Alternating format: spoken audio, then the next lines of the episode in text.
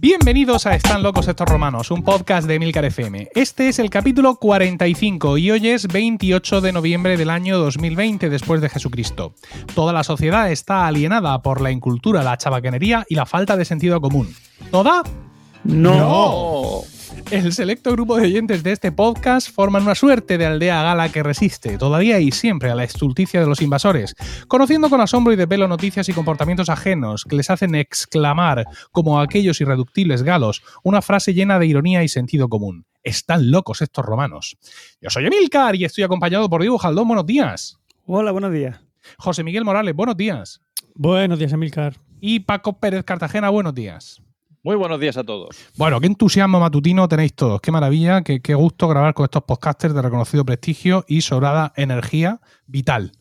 Vamos a empezar, si os parece, con eh, los comentarios que nos han dejado los oyentes en Apple Podcast y en Podchaser. ¿Vale? Oh. Aquellos que nos han hecho desde el pasado 24 de octubre. Vamos a empezar precisamente por nuestro primer y de momento único comentario en Podchaser, que dice así. Yo he venido aquí solo por el Virgilio Gate. Os recuerdo que Virgilio era este oyente que nos afeaba eh, nuestro cojear por la izquierda en un comentario que leímos en el anterior capítulo. El caso es que si le quitas a las grabaciones las apostillas de los demás, pues quedaría un audio soso cual pan sin sal. Si lo que pasa es que la acumulación de apostillas comunistas y marxistas te satura, pues cierra al salir como dijo aquel. Deja a los chicos que camelen con el comunismo, hombre. Otra cosa distinta es que José Miguel sea de esos que le gusta el sistema sexagesimal y defienda las medidas imperiales. Imperdonable y ofensivo. ¿Cuántos dedos tenemos en las manos? ¿10 o 12? Hombre, por favor. Obviando esto, entretenido episodio donde destaco el tema de los juguetes, cosa que también he sufrido y no puedo nada más que empatizar con Emilcar. Un saludo y seguir así. No obstante, quizá por desconocimiento de la plataforma nos da 3 estrellas sobre 5. Y Pues- el, el oyente es un informático gafotas. Que para ser informático ya podría haber atinado con lo de las estrellas, pero por lo demás bien. Como veis, podéis usar Podchaser para hacer mm, comentarios que también lo vamos a leer. Se escribe pod eh, de, pod- de podcast, ¿no? Podchaser, ¿no? El cazador de podcast, y eso a través de cualquier navegador de internet. No hace falta que tengáis dispositivos que cuestan 2.500 euros y tienen cámara web de mierda, como los que yo tengo, de Apple, todos ellos, ¿vale? Así que en Podchaser también podéis escribir. Y luego seguimos con las más habituales, que son las Una, de... una- una cosa, una cosa. sí, una- sí, sí, sí, sí. Que no, es, no defiendo el sistema sexagesimal, defiendo el sistema duodecimal. ¿Eh? Eh, Informático Porque tenemos 12 así dedos aprendemos en las manos y en a los pies. contar. sí. Pues ya sabes, con los dedos de las manos, con las de los pies. Vale, vale, vale, vale. Venga. Eh, otro comentario que tenemos ya, este sí de Apple Podcast, dice, eh, por otros cuatro años más, eh, y nos da cinco estrellas. Dice, Privet, es una palabra en ruso, camaradas del Kremlin. Al parecer sois los causantes de la instauración de la República Socialista Soviética de Murcia, y no me había enterado. Por lo que aprovecho para felicitaros por ello y de paso actualizar la reseña que dejé hace cuatro años. Es que esto tiene su explicación. En Apple Podcast tú dejas una reseña de un podcast. Y si quieres poner otra, no, te deja poner otra. Tienes que actualizar la que hiciste, la última. Bien. Ay, ay, ay. Dice, entonces dije que era un podcast divertidísimo y que vuestra química era envidiable y genial. Sabed que, aunque sí echo de menos algunos temas más ligeros, banales y cotidianos, como los buffets libres o el bla bla car, no he cambiado de opinión que incluso escucho con más ganas cada mes las intervenciones de cada uno. De Diego, el profesor que da la chapa a los alumnos, pero que lo cuentas tan bien que te acaba dando, que te acaba, que te acababa dando ganas de aprender de no sé qué rey y sus cosas. De Paco, siempre tan brillante, como teléfono de carnicero. Esto no es. Supongo que habrá, bueno, queri- ¿no? habrá querido decir otra cosa, ¿no? Es buenísimo. Un cuchillo de carnicero. Bueno, y quien me recuerda a mi queridísima profesora de latín, cuya labia e ingenio te sacaba una sonrisa y te metía en lo que contaba. De Emilcar, el señor que cuenta sus problemas y dramas del primer mundo con una gracia inigualable y que te hace empatizar con él, aunque te esté soltando una verborrea sobre presupuestos de You Need a Budget o de la acumulación indiscriminada de juguetes. Y cómo no, de José Miguel, mi marxista-leninista favorito, que siempre trae a la mesa los temas más variados y sesudamente estudiados. Me ha quedado algo larga, pero creo que la- os la habéis ganado. Y total, un tostón cada cuatro años no es para tanto. Un afable y cariñoso choque de codos, seguido así, firmado por Tarkus92 desde España en Apple Podcast. Tarkus, yo entiendo que será Tarkus Baikel, que ha actualizado un poco su, su nick, porque Tarkus Baikel es un oyente fervoroso de varios podcasts de Milcar FM y ha hecho comentarios y recuerdo su, su nombre, así que supongo que será este. Bueno, ¿Qué os parece? Muchas gracias, Tarkus, Maravilla. en cualquier caso. Efectivamente, muchas Me has gracias. emocionado. Ay, como veis, los marxistas también tienen corazón. Tenemos el corazón a la izquierda. Sí, efectivamente, no como los demás. Eh, yo, como puedes suponer, al ser socialdemócrata, socialdemócrata, lo tengo a la izquierda, pero un poco centrado. Un poquito más al centro. un poquito más al centro. Bien, eh, inauguramos una nueva sección de saludos, ¿vale? De saludos. Vamos a saludar a Eduardo Norman, alias Normion, gran amigo y gran podcaster. Y luego nuestro oyente y también podcaster Isan Shade nos pide que le mandemos un saludo afectuoso a su amigo y también oyente de este podcast, Raguenó, con el que al parecer, según me indican, no puede quedar para Pod Nights, encuentros nocturnos podcasteriles, por motivos evidentes de restricción de reuniones y le envía este saludo sabiendo le gusta. Un saludo, Javi. ¿Ves? Ahí. Bueno, ya, ¿vale? Ya podemos empezar ya a hablar de otras cosas. La hoja parroquial. Total. No, eh, no hay podcast nuevos en el Milker FM. Sí, sí es cierto que Es hemos perdido, esto, ¿eh? sí, no, hemos perdido muchos podcasts últimamente, pero si queréis saber todos los podcasts que hemos cerrado, lo podéis escuchar en el último capítulo de Promo Podcast, donde doy todas las explicaciones, porque mm, yo de- debía una explicación y esa explicación ya la pagué.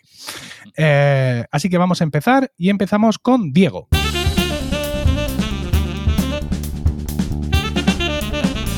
Y dinos, Diego, ¿de qué nos vas a hablar hoy? Pues yo voy a hablar de errores históricos en la pantalla. El otro día estaba leyendo, eh, bueno, Pero, leí en, un- ¿En la mía?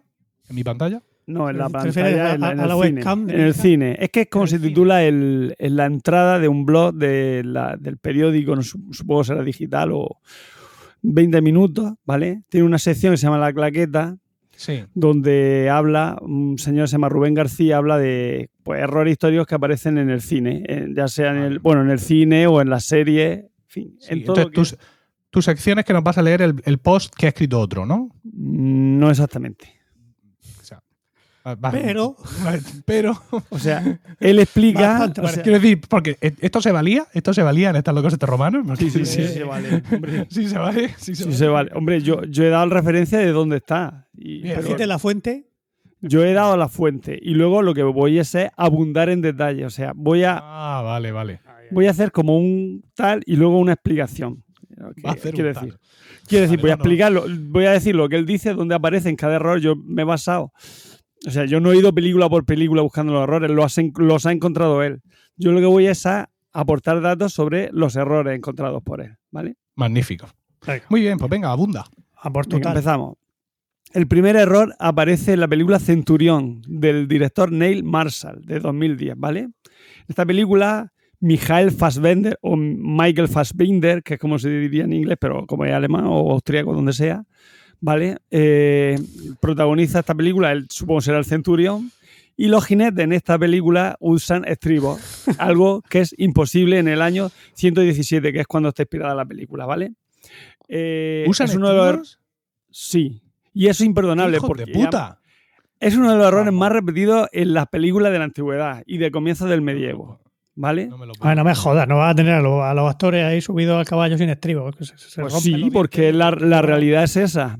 Vale, ve- ¿Ves cómo al final va a ser esto mejor que lo del blog? Bueno, eh, mm, aunque la silla se va a inventar al menos sobre el 800 antes de Cristo, ¿vale? El primer estribo no hay evidencia de que apareciera en Europa hasta el siglo, hasta, el siglo VIII.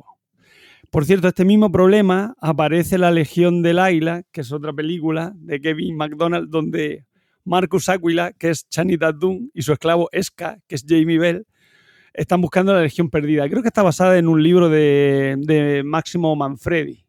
Sí, de hecho la tengo aquí, que es La Última Legión.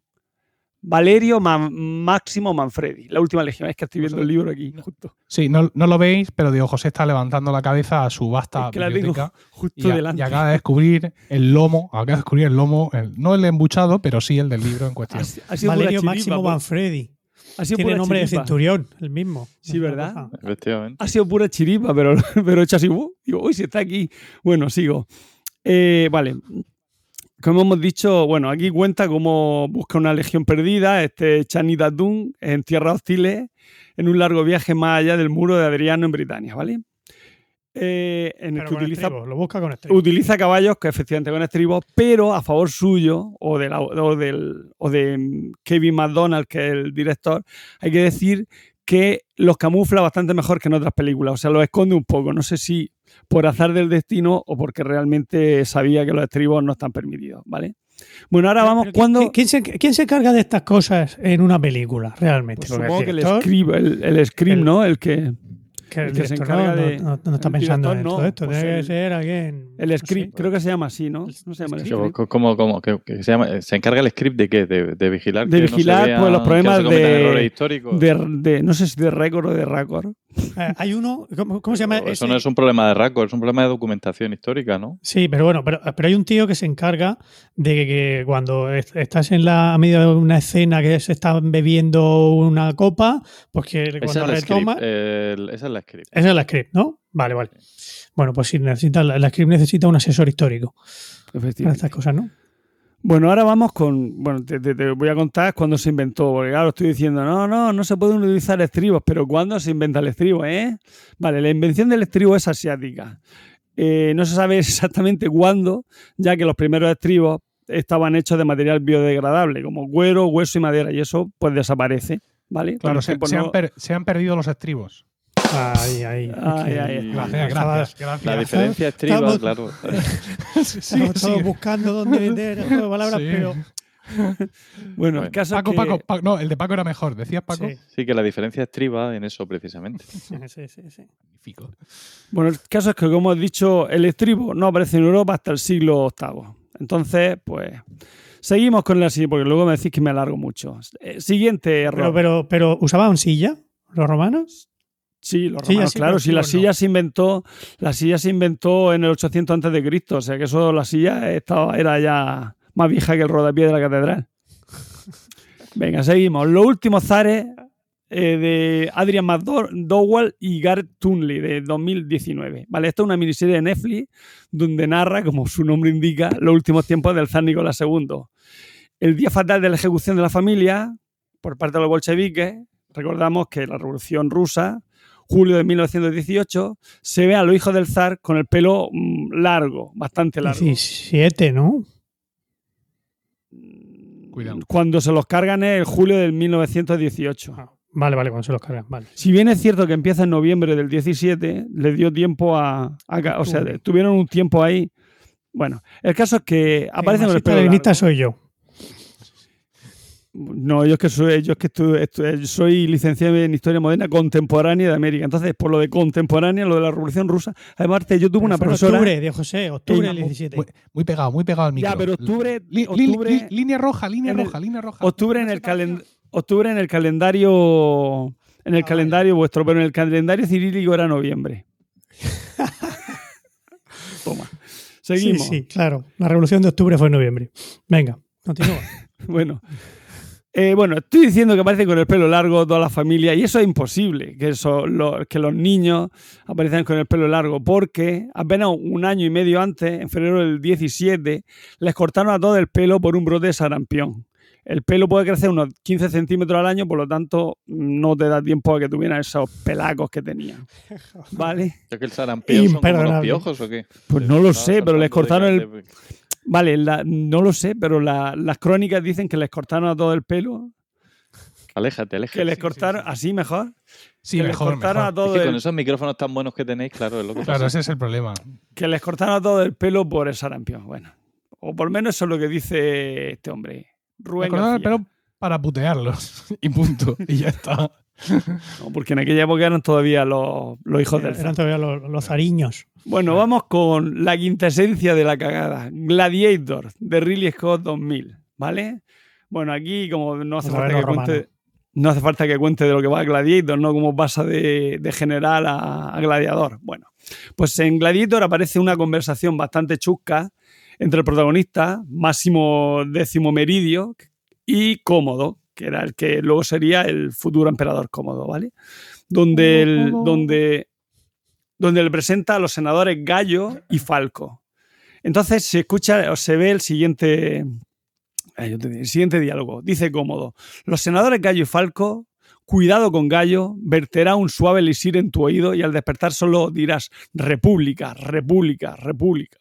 Y Gallo va y le contesta, ¿Por qué no? Roma fue fundada como una república. ¡Error! ¿Cómo que fundada por una república? Todos sabemos, seguro que Paco el que más, que fue fundada en el 753 a.C. y tuvo siete reyes, los famosos Tarquinio Brick, Tarquinio el Soberbio, Tarquinio no sé qué, los Tarquinios y toda esta gente. Tulos, Tilio, Servio, Tulio, Anco, Marcio, Rómulo, los dos Tarquinios y siempre me falta uno, pero bueno. Y, Bueno, y Servio Tulio. Tar- Tarkus Baikel, ¿no? Puede ser nuestro comentarista. Bueno, eh, Yo, yo hecho, pensaba, pensaba, pensaba, Diego, que te ibas a referir a la teletransportación de Máximo décimo octavo, Meridio. cuando mm, va con, con el caballo, de, de la- baja de Alemania a, a, Mérida. a- a donde estuviera su mujer con la intención de evitar que la maten. Sí. me voy un momento, ¿no? Y, y to- y todavía llega y está la cosa reciente, porque está todo aquello humeante. Pues, no, no, es un eh, poco como los capítulos finales eso de Juego de Tronos. que- Hombre, es que los que los que tenían que mandarlos también iban a caballo, Emilio. Claro, o sea, que, van todos, no van uno en Ferrari y otro en caballo. No, pero Bueno, eso se manda. pero es que estaban ya. Se, O manda sea, una se, manda paloma. un- se manda una paloma, claro. se manda una paloma mensajera. Bueno, ¿No? estaba contando que la República empieza en el 509 a.C., o sea, casi 200 y pico años después, cuando derrocan al tirano Tarquinio el Soberbio. ¿vale? Este sistema se mantuvo hasta el 27 a.C., cuando Augusto se va a convertir en emperador, iniciándose el periodo llamado Principado o Imperio, hasta su caída en el 776. ¿Ve? Doy datos. Muy bien. Bien, bien, bien. También hay un. eh, también aquí en la. Esto te va, te va a interesar a ti, Emilio, porque Oh. también aparece en Gladiator aparece un error urbanístico. ¿vale? ¿Cómo? En las calles de Roma, sí, Sí. cuando se acercan los protagonistas al Coliseo, el anfiteatro, o sea, el anfiteatro Flavio, que es como se llama el Coliseo en realidad, se muestra un suelo arenoso, cuando sabemos todos, ¿verdad, Paco?, que los pavimentos romanos se realizaban con piedra, ¿vale? Las ciudades romanas estaban formadas por multitud de calles, pero de ellas sobresalían dos. El Cardo, que iba de norte a sur, y el Decumano, que atravesaba la ciudad de este a oeste, ¿vale? O sea, era como un cruce de caminos. Como, Y existían- como Manhattan. Tres tipos de caminos. Los de peatones, que eran aceras como en la, como en la actualidad. Los que solo permitía el paso de un carro, que era lo que se conoce como el ancho mínimo. O los que tenían suficiente ancho para que pudieran cruzar dos carros, ¿vale? La calzada se pavimentaba con piedra e incluso se construían curvadas para que la, cuando lloviera, la lluvia se, eh, se evacuara hacia los lados. O sea que lo, lo tenían todo pensado los romanos. No, no, Así pues que de arena pensado- nada, monada. No, no, y te reirás, pero es decir, una de las cosas que nos han dado los romanos, ¿vale? una de las cosas que nos han dado los romanos es precisamente, un- digamos, los fundamentos básicos de- del urbanismo. A ver, el urbanismo está presente desde que, desde que el hombre es hombre, desde que hay que poner una casa al lado de la otra. Esto está claro. Una casa o, o un montón de hojas o lo que sea donde habitemos. Una Pero en este caso, los romanos en ese, en ese sentido fueron, pues, eh, igual que en otros muchos aspectos de su existencia, una civilización muy avanzada. Y bueno, pues ahí han, han dejado su. No sé si también hacían recalificaciones de, de- solares. Sí, sí, sí, no. Y la especulación en tiempo Por de ejemplo, las conocidas Domiciano le pegaba fuego a las casas y luego las, co- las compraba a, a- a poco, Claro. a poco costo. A Luego el conocido, el conocido expediente de expropiación para hacer la vía vía, que también ten- tuvo sus más y sus menos, en fin, todas esas cosas, ¿eh? también las hemos heredado. O lo que le pasó a Cicerón, ¿no? Cuando lo mandaron al destierro por lo de Catilina. Pero y, no Cicerón volver- cónsul, ¿no? O sea que ya no era, Sí, a no- ya no era, pero ya no, era, cónsul. Ya Ya no era- ya- ahora era consular, que es lo que te daban cuando.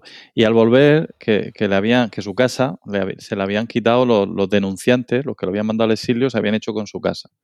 Entonces él hizo su discurso para un discurso para recuperar su casa, no una denuncia. Y la recuperó, la recuperó. O sea, que te ibas un momento de Roma, te exiliabas un rato y te dejaban ahí. Había Nos una ocupa, cualquiera. nos ocupa. ¿Qué número de catilinaria ocupaba ese discurso que dio para que le devolvieran su casa? Ese ya viene después. Pero Ah, no suba. Ah, pues luego me lo dices porque se lo voy a referir a mi mujer, por si tiene que defender algún, algún cliente en una circunstancia así, Que coja unos cuantos que palos. coja efectivamente y que se ponga allí y ella firme en lo suyo. Belén da Cartago. Sigo con Troya. Troya de Wolfgang Petersen, de 2004. Bueno, todos sabemos de qué va Troya.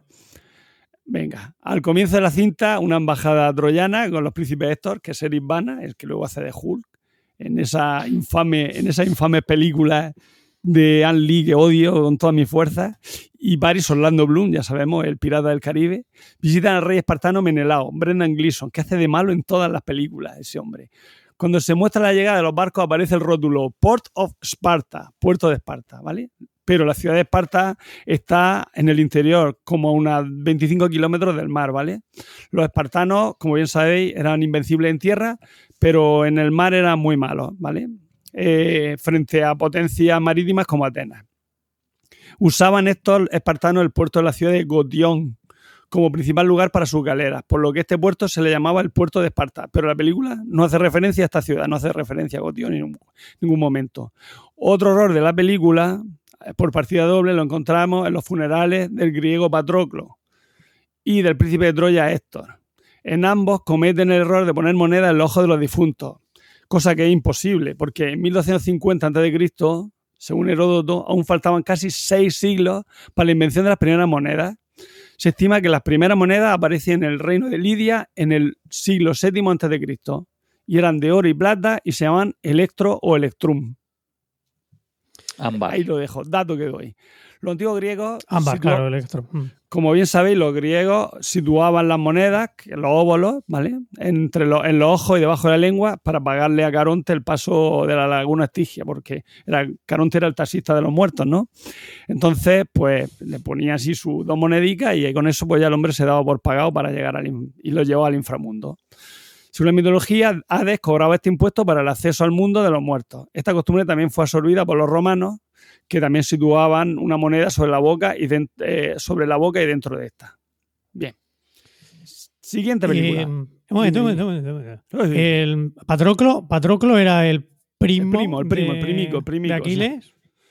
sí, que, bueno, correcto. O sea que lo hacen con Patroclo y lo- en el funeral de Patroclo y luego en el funeral, por si no tenían bastante, en el funeral de Héctor lo vuelven a repetir. Ya, Porque no, no, queda pero folclórico digo, eso.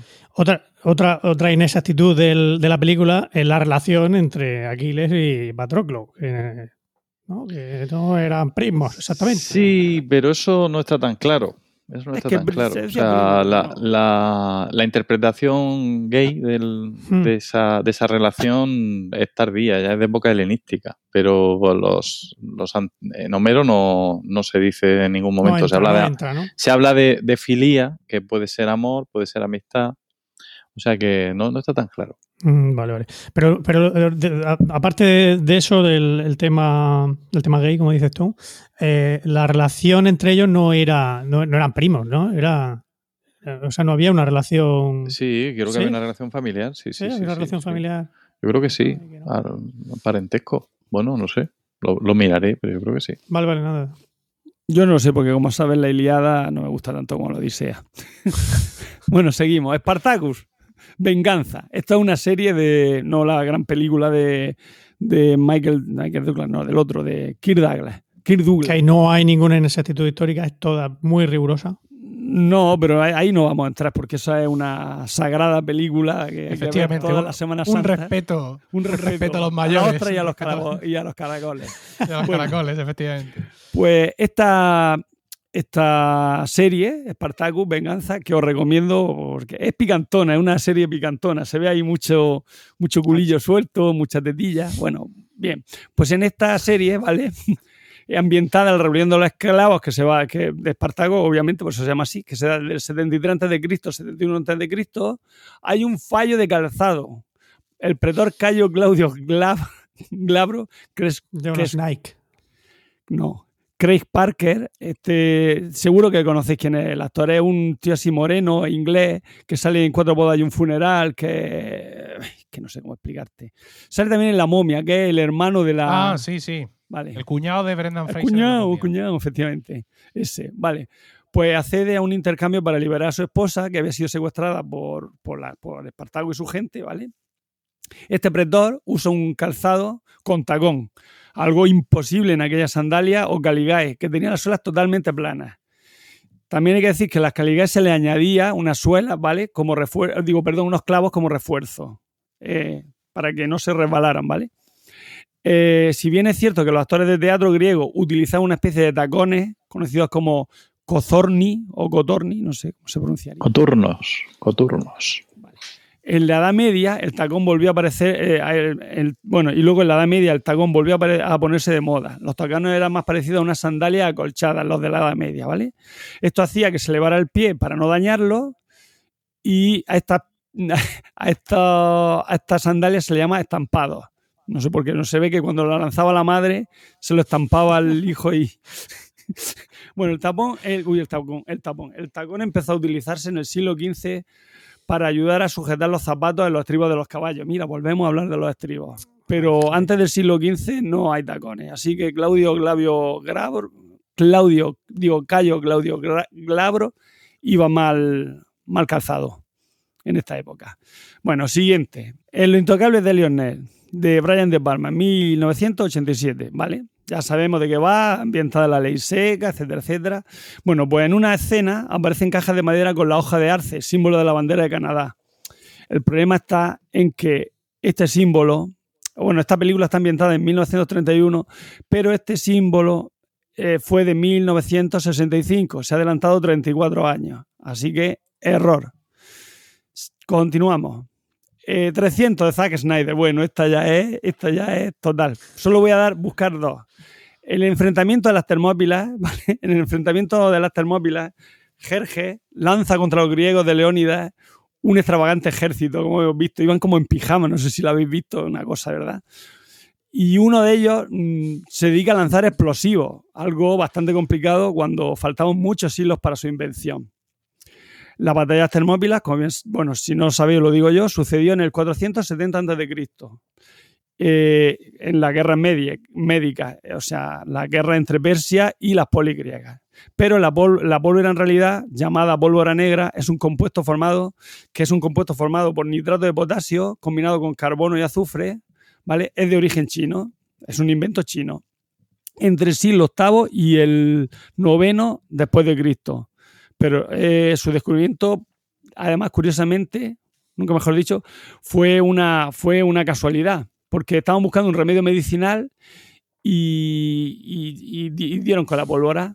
Es por esto que se le conoce a los chinos le llaman a la pólvora la medicina de fuego. Tú quieres medicina, toma, pumba, pólvora. Bueno, es probable que la pólvora fuera introducida en Europa a través del cercado en Oriente eh, y se comenta que Bertrand Schwartz, un monje alemán a comienzos del siglo XIV, puede haber sido el primer europeo en utilizar la pólvora para impulsar un proyectil. ¿Vale? Bien.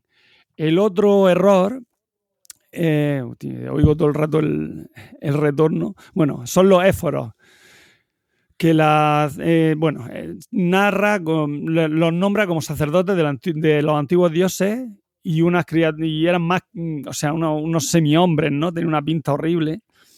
Eh, nada de esto es cierto. No eran, no estaban ni endemoniados, ni, ni se dedicaban a, a chupar a mujeres jóvenes, que- sino que eran los magistrados de la institución política espartana, ¿vale? Tenían un poder a chupar a mujeres jóvenes, Sí, Es que es lo que se ve en es la que es lo que película. se ve en la película. las la chupan. Sí, les pasan la lengua, las Ah, lamen. Vale, vale.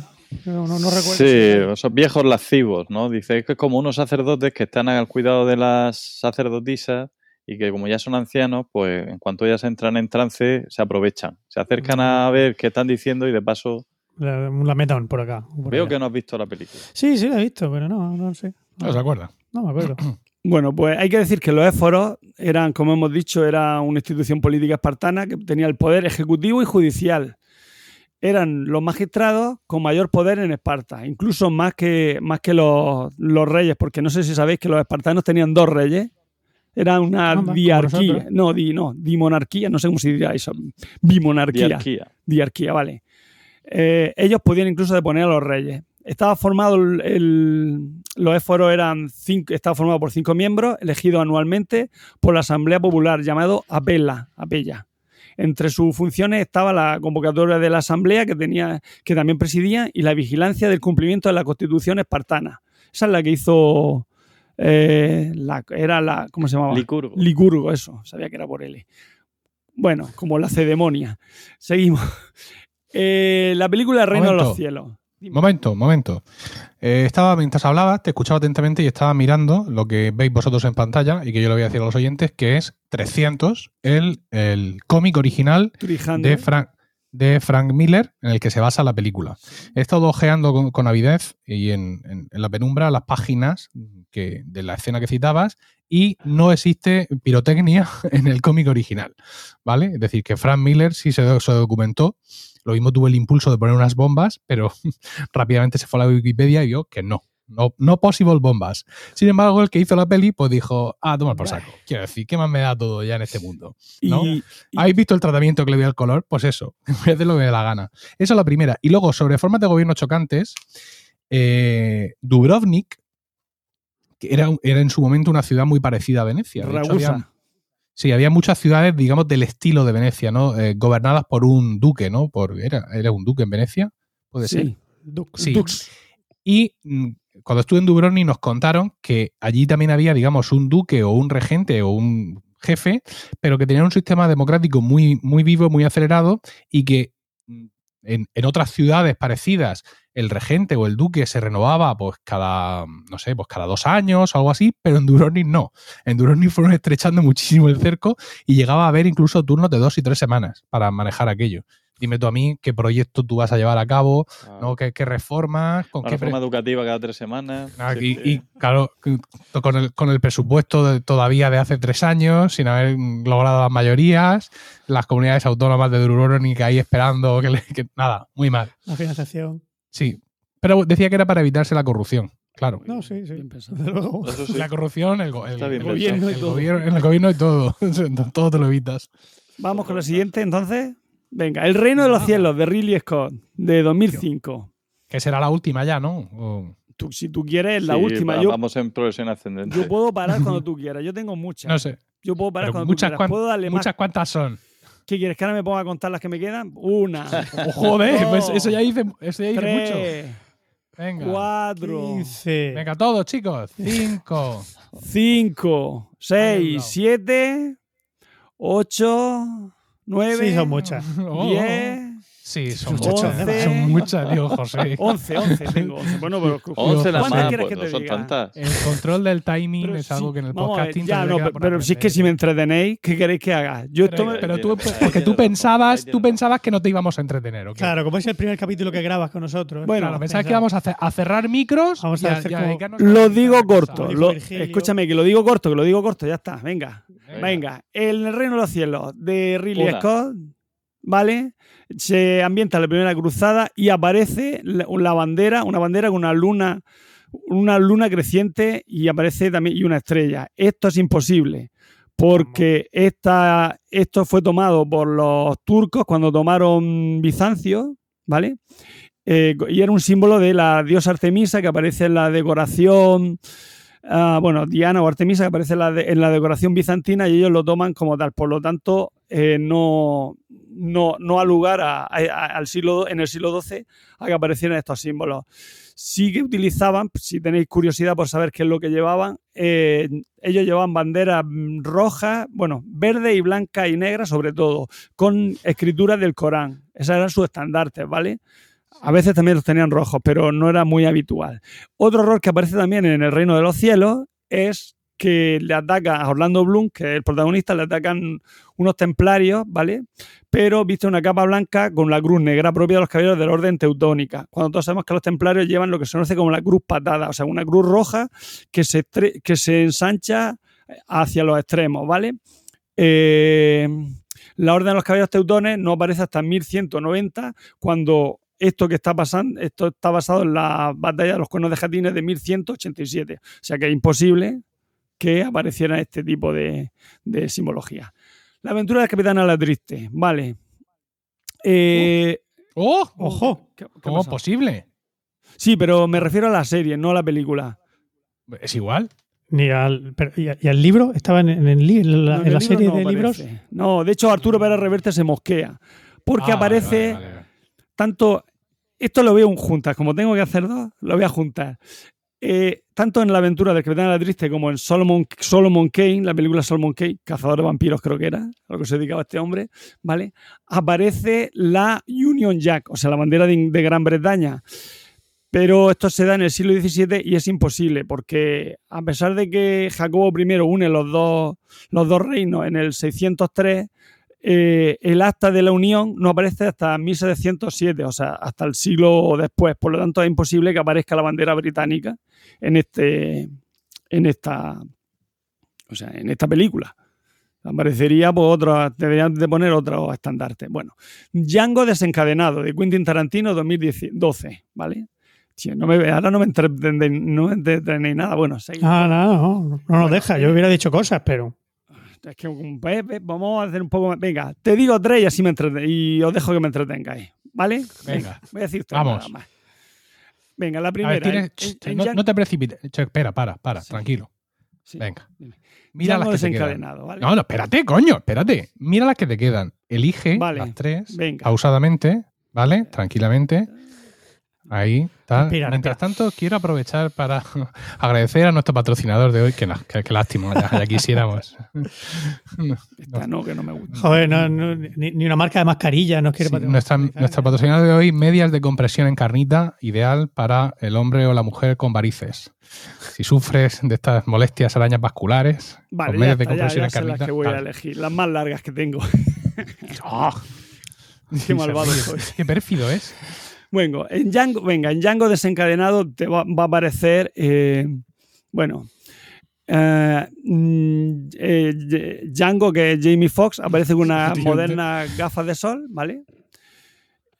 Eh, y esto es imposible porque las gafas, las gafas de sol, o sea, está ambientada en la, Es previo a la guerra civil es imposible y ya está. Y en el Claro, sig- sí. eh, No es posible. no. ¿Cuándo se inventa? Y, y en realidad en el siglo XII los chinos, los jueces chinos, cuando, Ah, ah, cuando, los te- entonces, cuando los testigos declaraban, espérate, utilizaban unas lentes de cuarzo pulido y, o vidrio ahumado para que no se les viera los ojos y supieran lo que, de lo que está hablando. Pero lo que es la gafa de sol, como la conocemos en la actualidad, van a saltar al mundo de la moda cuando Foster Grant, que era una empresa, una empresa estadounidense, las puso de moda como complemento femenino para los bañistas de Atlantic City, ¿vale? y, entonces, eh, por eso que, que es imposible. He, saltado bastante, he cortado mucho. Venga, seguimos. En esta pero misma la de Django desencadenado, desencadenado de que se, se 1008, la guerra de- en. en la, en la guerra de, sec- de- Sí, sí. de secesión americana, que en 1840 y algo. Espérate, te lo voy a decir que lo tengo aquí. Vale, vale, apuntado. vale, sí. sí, la- 1861-1865.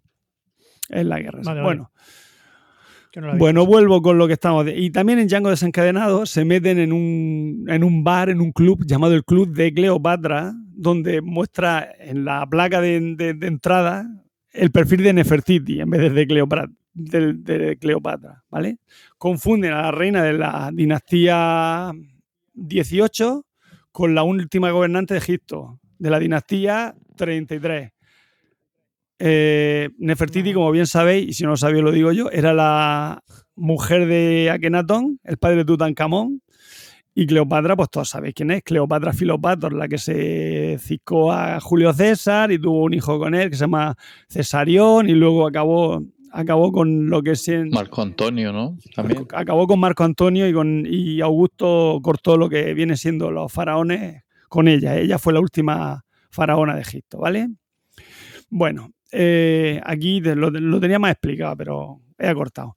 El último samurái de, eh, de Edward Svich del 2003, no sé si se pronunciará así. Bueno, Ah, como bien sabéis, el capitán Nathan Algren, que es Tom Cruise, es contratado para entrenar al inexperto ejército japonés de mil- en 1870, tras un intento del emperador de modernizar sus tropas.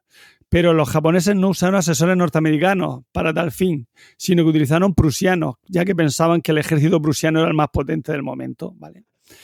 Ah, igual que, por ejemplo, para temas navales recurrieron a los británicos. De hecho, la única aportación que tienen los americanos a, Japón en esa época fue cuando el comodoro Matthew C. Perry, he elegido además el nombre Matthew C, como Matthew Perry, eh, se, se fue a negociar un tratado con Japón y no tuvo. Y su, su idea fue mandar, o sea, se llevó al puerto de Nagasaki, creo que era Nagasaki, sí, al puerto de Nagasaki, cuatro barcos y apuntar hacia el puerto y decir: o me dejáis que negocie con el emperador, o aquí os vuelo el. os vuelo el puerto.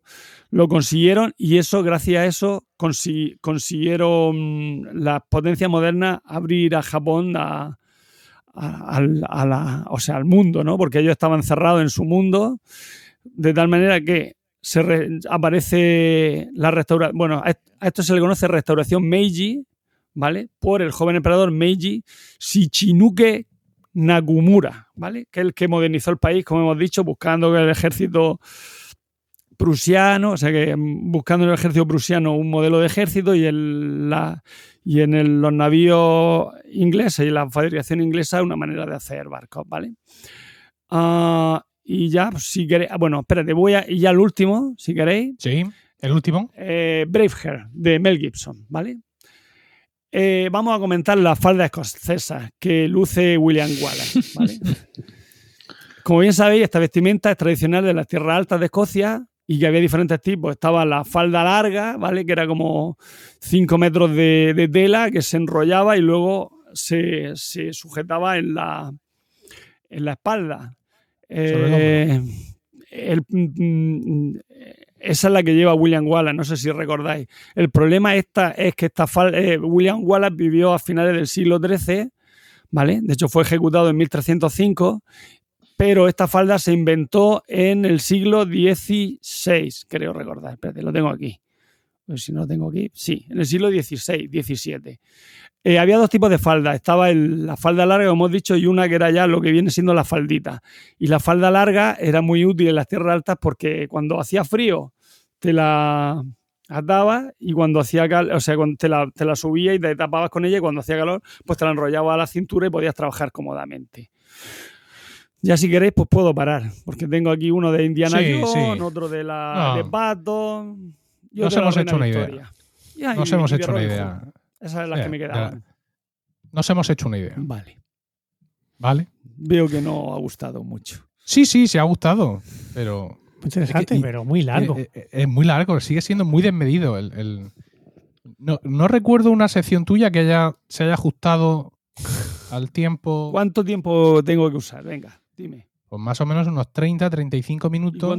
ha usado exactamente 37. Ya, pero pues no. Ha usado 37 porque le hemos parado. Vale. La próxima es más corta. Algo más corto porque como vamos a decir algo siempre, para que pueda haber debate, todo ese tipo de historias. Es lo que decía el informático Una pequeña anécdota y ya está. Y ya vosotros ya glosáis no, sobre pues eso. No, por ejemplo, a ver, ¿cómo era, eh, eh, ¿cómo era aquel rey que contaste que todo le pasaban calamidades?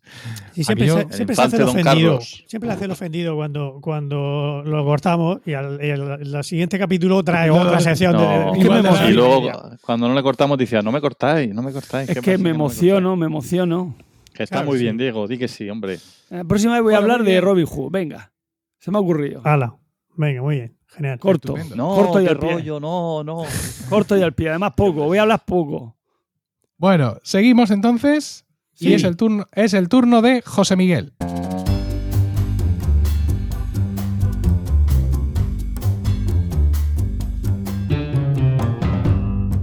Y dinos, José Miguel, ¿de qué nos quieres hablar hoy? Pues mirad, el otro día, ya a finales de septiembre, estaba yo leyendo la, newsletter esta que manda Carmela, que si no estáis todavía suscritos, no sé qué estáis esperando. Muy interesante. Y comentaba Carmela allí que, se acababan de fallar los premios IG Nobel, los Ig Nobel de 2020. Y de estos premios he hablado yo ya aquí en, alguna ocasión. ¿Os acordáis con aquello de la bomba gay? Todo aquello, ¿verdad? Pues, el señor, el señor aquel que había ganado los dos. Que había ganado el, el, Ig Nobel y luego el Nobel también. Había uno. Sí, sí, sí, sí, sí. Cierto, cierto. Bueno, para quien no lo sepa, Carmela, Carmela García es una compañera de la red de podcast de Milcar FM que tiene un podcast magnífico que se llama Bacteriófagos y hace también una newsletter sobre movidas científicas y biológicas a que la que, como dice José Miguel, pues hay que apuntarse. Eso es. Y, bueno, pues nada, pues, eh, pues os, voy a hablar sobre esto, sobre los premios que han dado este año, que no tienen desperdicio. Eh, igual que en, que los Nobel, pues eh, los Ig Nobel tienen sus categorías, ¿verdad? Y estos dan, pues han dado, este año han dado un premio para acústica, para psicología, un Ig Nobel de la paz, de física, bueno, ge- gestión empresarial, medicina, en fin. Me, me voy, a, me voy a saltar unos cuantos, ¿eh? Dijo José, para que no. Para que veas que yo. Tú puedes doy ejemplo. usar lo que quieras. Hoy he escuchado un podcast de cinco horas, o sea que fíjate tú lo que te estoy diciendo. Cinco ¿Que has horas, escuchado qué? Dios santo. Sí, hay un Hoy, podcast de cinco horas. Se llama La guarida de ¿Uno? los Sid. Y Madre mía. duraba ¿No se cinco escucha horas. entero? Bueno, yo me, me lo puse por la noche y como me despierto entre. Pues lo- me los vengo y me quedo durmiendo y todavía me ha dado tiempo esta mañana cuando me he levantado a seguirlo oyendo. Iban por la hora cuarta. Sí, y, y era esas cinco horas, supongo que eran el, el- el resumen del último capítulo de Mandalorian, que dura 40 minutos. Digo por No, la no, proporción. hablaban sobre, sobre la gran evasión, eh, salvar al soldado Ryan y, Sí. y Dunkerque. Tres películas. En vez de hacer una de cada desde- película, desde- pues lo hacen de las tres seguidas. Sí. Pero todo esto desde un punto de vista Jedi o cómo va la cosa. No, van comentando la película. No sé cómo pues, se llama. escena ¿Cómo se llama, no? Como se llama la, la guarida del Sith, pues yo Ya, pensaba que hacían honor a su todo nombre. un poco, pero, pero bueno. Venga, Bueno, y vamos diciendo. sí. Eh, voy a empezar por el premio de el Ig Nobel 2020 de acústica. Pues se lo han dado a unos señores, o- bueno, en fin, no voy a ponerme aquí a dar los nombres de todos ellos, pero que eh, estos señores escribieron un artículo en el que cogían a una caimana, un caimán hembra chino, lo metían en, la metían en una cámara hermética con, eh, con aire enriquecido con helio y la ponían a bramar. Mm, ¿Por qué hacían esto? Bueno, vale, a ver. Eh, Ojo con, con- con- el asunto de, lo- de los, los Ig Nobel. Eh, La idea es esa, ¿no? Que, que ellos te lo pintan como algo así un poco absurdo, pero luego cuando entras en, en- detalle, pues dices, ah, bueno, tiene su, tiene su aquel. Algunas veces. Otras no tiene, no tiene ningún aquel. Pero bueno, en este caso, la idea de, de hacerle eso a la, a la pobre caimana era para ver si la frecuencia del bramido tenía que ver con el tamaño del cuerpo del bramador, del, del caimán bramador, porque por lo visto esto pasa en algunos pájaros. ¿no? Algunos pájaros, pues depende del el canto que tienen de apareamiento, pues la frecuencia del sonido le da pistas al- a los otros pajaritos de a ver lo grande o pequeño que es el maromo o la maroma esta. En este caso son las, las maromas las que, las que hacen el canto.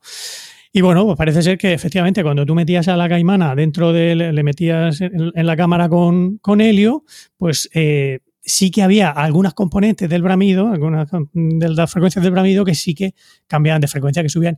Y de esto, de alguna manera, que, a ver, entendedme, yo me he leído un poco el, el abstract de los artículos, no he entrado tampoco en, en profundidad, pero esto por lo visto demuestra que sí, que el, que el bramido de las caimanas pues tiene que ver con el, con el tamaño del cuerpo del bicho. Y según los investigadores, esto hace que, claro, los, los entronca un poco con los pájaros. Y, nos da pistas sobre cómo eran también los el, el, brama, el bramido y los las estas de apareamiento de el dinosaurio este del Archaeopteryx, ¿no? Que era una mezcla entre reptil y, y pájaro. O sea, bueno, una cosa, una cosa tremenda. Eh, lo que es, curioso también como el, esta gente, los, investigadores, la mayoría de los investigadores que participan en la, que han sido premiados con los Ig Nobel, participan en la ceremonia. O sea que, que se lo toman con deportividad y con. Y, y, en cierto modo también es una forma de, de darle de dar difusión a, su, a, sus investigaciones, ¿no? O sea, que no, no se lo toman como, como, una, como una broma o como una burla a su trabajo, ¿no? Sí, que... sí, es aquello que hablen de ti aunque sea mal. Exactamente. O sea, esto es... Eh, lo, que, lo que fomentan con los Ig Nobel es el, el, la investigación improbable, ¿no? eh, así lo llaman. El, el, se llama la, la, web donde, donde hablan de esto se llama impro, Improbable Research, improbable.com, ¿no? que es un poco... Pero lo que no entiendo es por qué lo meten en una cámara de helio. Pues para intentar cambiarle la frecuencia al bramido. Claro, bueno, ¿Y qué consiguen al cambiarle la frecuencia al bramido? Eh, eh, ya te digo que eso, eh, ahí no, me, no he entrado yo a, a, ver cuál es el por qué, por qué eso demuestra que la, el cam- la frecuencia del bramido depende del tamaño del, del cuerpo, eso lo explica, lo explica ahí en el artículo, pero que la idea es que al cambiársele la frecuencia de ciertas componentes de su bramido, no de todas, sino solo las de alta frecuencia, eso demuestra que tiene que ver la... Los caimanes machos no se le arriman ni con, no la tocan ni con un palo, entonces, ¿o qué? ¿O a eso? Porque no lo sé. Es que les han dado un Ig Nobel, ¿sabes? Claro. Efectivamente. O sea, ¿Por qué les han dado el Ig Nobel? No, yo creo, yo creo que, la, que la idea es que el, claro, al, al caimán macho le interesa saber si la caimana es grande o es pequeña. ¿no? Porque Claro, ser a si el moral es ¿Qué prefiere? ¿Qué prefiere, ¿Qué prefiere el caimán? Pues depende, depende. Ya- Ah, depende eh, sobre, sobre, sobre gusto, ya os digo yo, si un caimán pequeñito, pues preferirá que la caimana no sea demasiado grande. Y al Pero, revés. pero mira los perros, por ejemplo, no tienen ese tipo de problemas. Claro, pero porque los perros no provienen del Archaeopteryx. Este. Ah, entonces esa es la conclusión. Esa es la conclusión que saco yo al respecto. Bueno, pasemos al siguiente. Eh, el, el Ig Nobel 2020 de Psicología ha ido a unos señores psicólogos que han diseñado un método para identificar a los narcisistas examinando sus cejas. Oh, qué bueno. Efectivamente, eso es maravilloso. Bueno, a ver, esto ya había habido investigaciones previas que, que habían demostrado que se podía detectar a, lo- a los narcisistas mirándoles a la cara. Es algo que ya, que ya se había demostrado, a eso no les han dado el Ig Nobel. Entonces esta gente dijo, vale, sí, a la cara, pero ¿por qué? ¿Por qué a la cara? Vamos a ver, ¿dónde, dónde se demuestra, dónde se ve que alguien es, es narcisista? ¿En qué parte de su cara? ¿En la nariz, en la boca, en los ojos? Pues parece ser que no, que es en las cejas. Lo que permite detectar si alguien es narcisista son sus cejas. Pues cosas como, como la, el, el grosor de la ceja grosor, sí, sí, sí. o la, lo, lo densas que las tengas, pues te permite de- detectar si un señor es, es narcisista o A ver, Emilio tiene las cejas más, más densas y más gruesas. Eso Pues ya ves si la tengo. ¿sabes? ¿Y Eso, cómo pero- lo tiene? ¿sabes? ¿Tú crees que Saturn es narcisista? No sé. Pregunta. No sé, se te ocurre. Es decir, no, a ver, lo que está claro es que alguien, un, un cejijunto, pues muy, muy narcisista, narcisista seguramente no sea. No sé, se me ocurre. A mí así ahora. Pero bueno, esta gente eh, lo ha demostrado con una serie de experimentos y te, en, el, en el cuerpo del artículo te especifica lo que tienes que buscarle a, alguien para saber si es narcisista o no. Lo que pasa es que muchos de estos artículos, lo que está abierto es el, el abstract, solo lo que es la, el resumen, ¿no?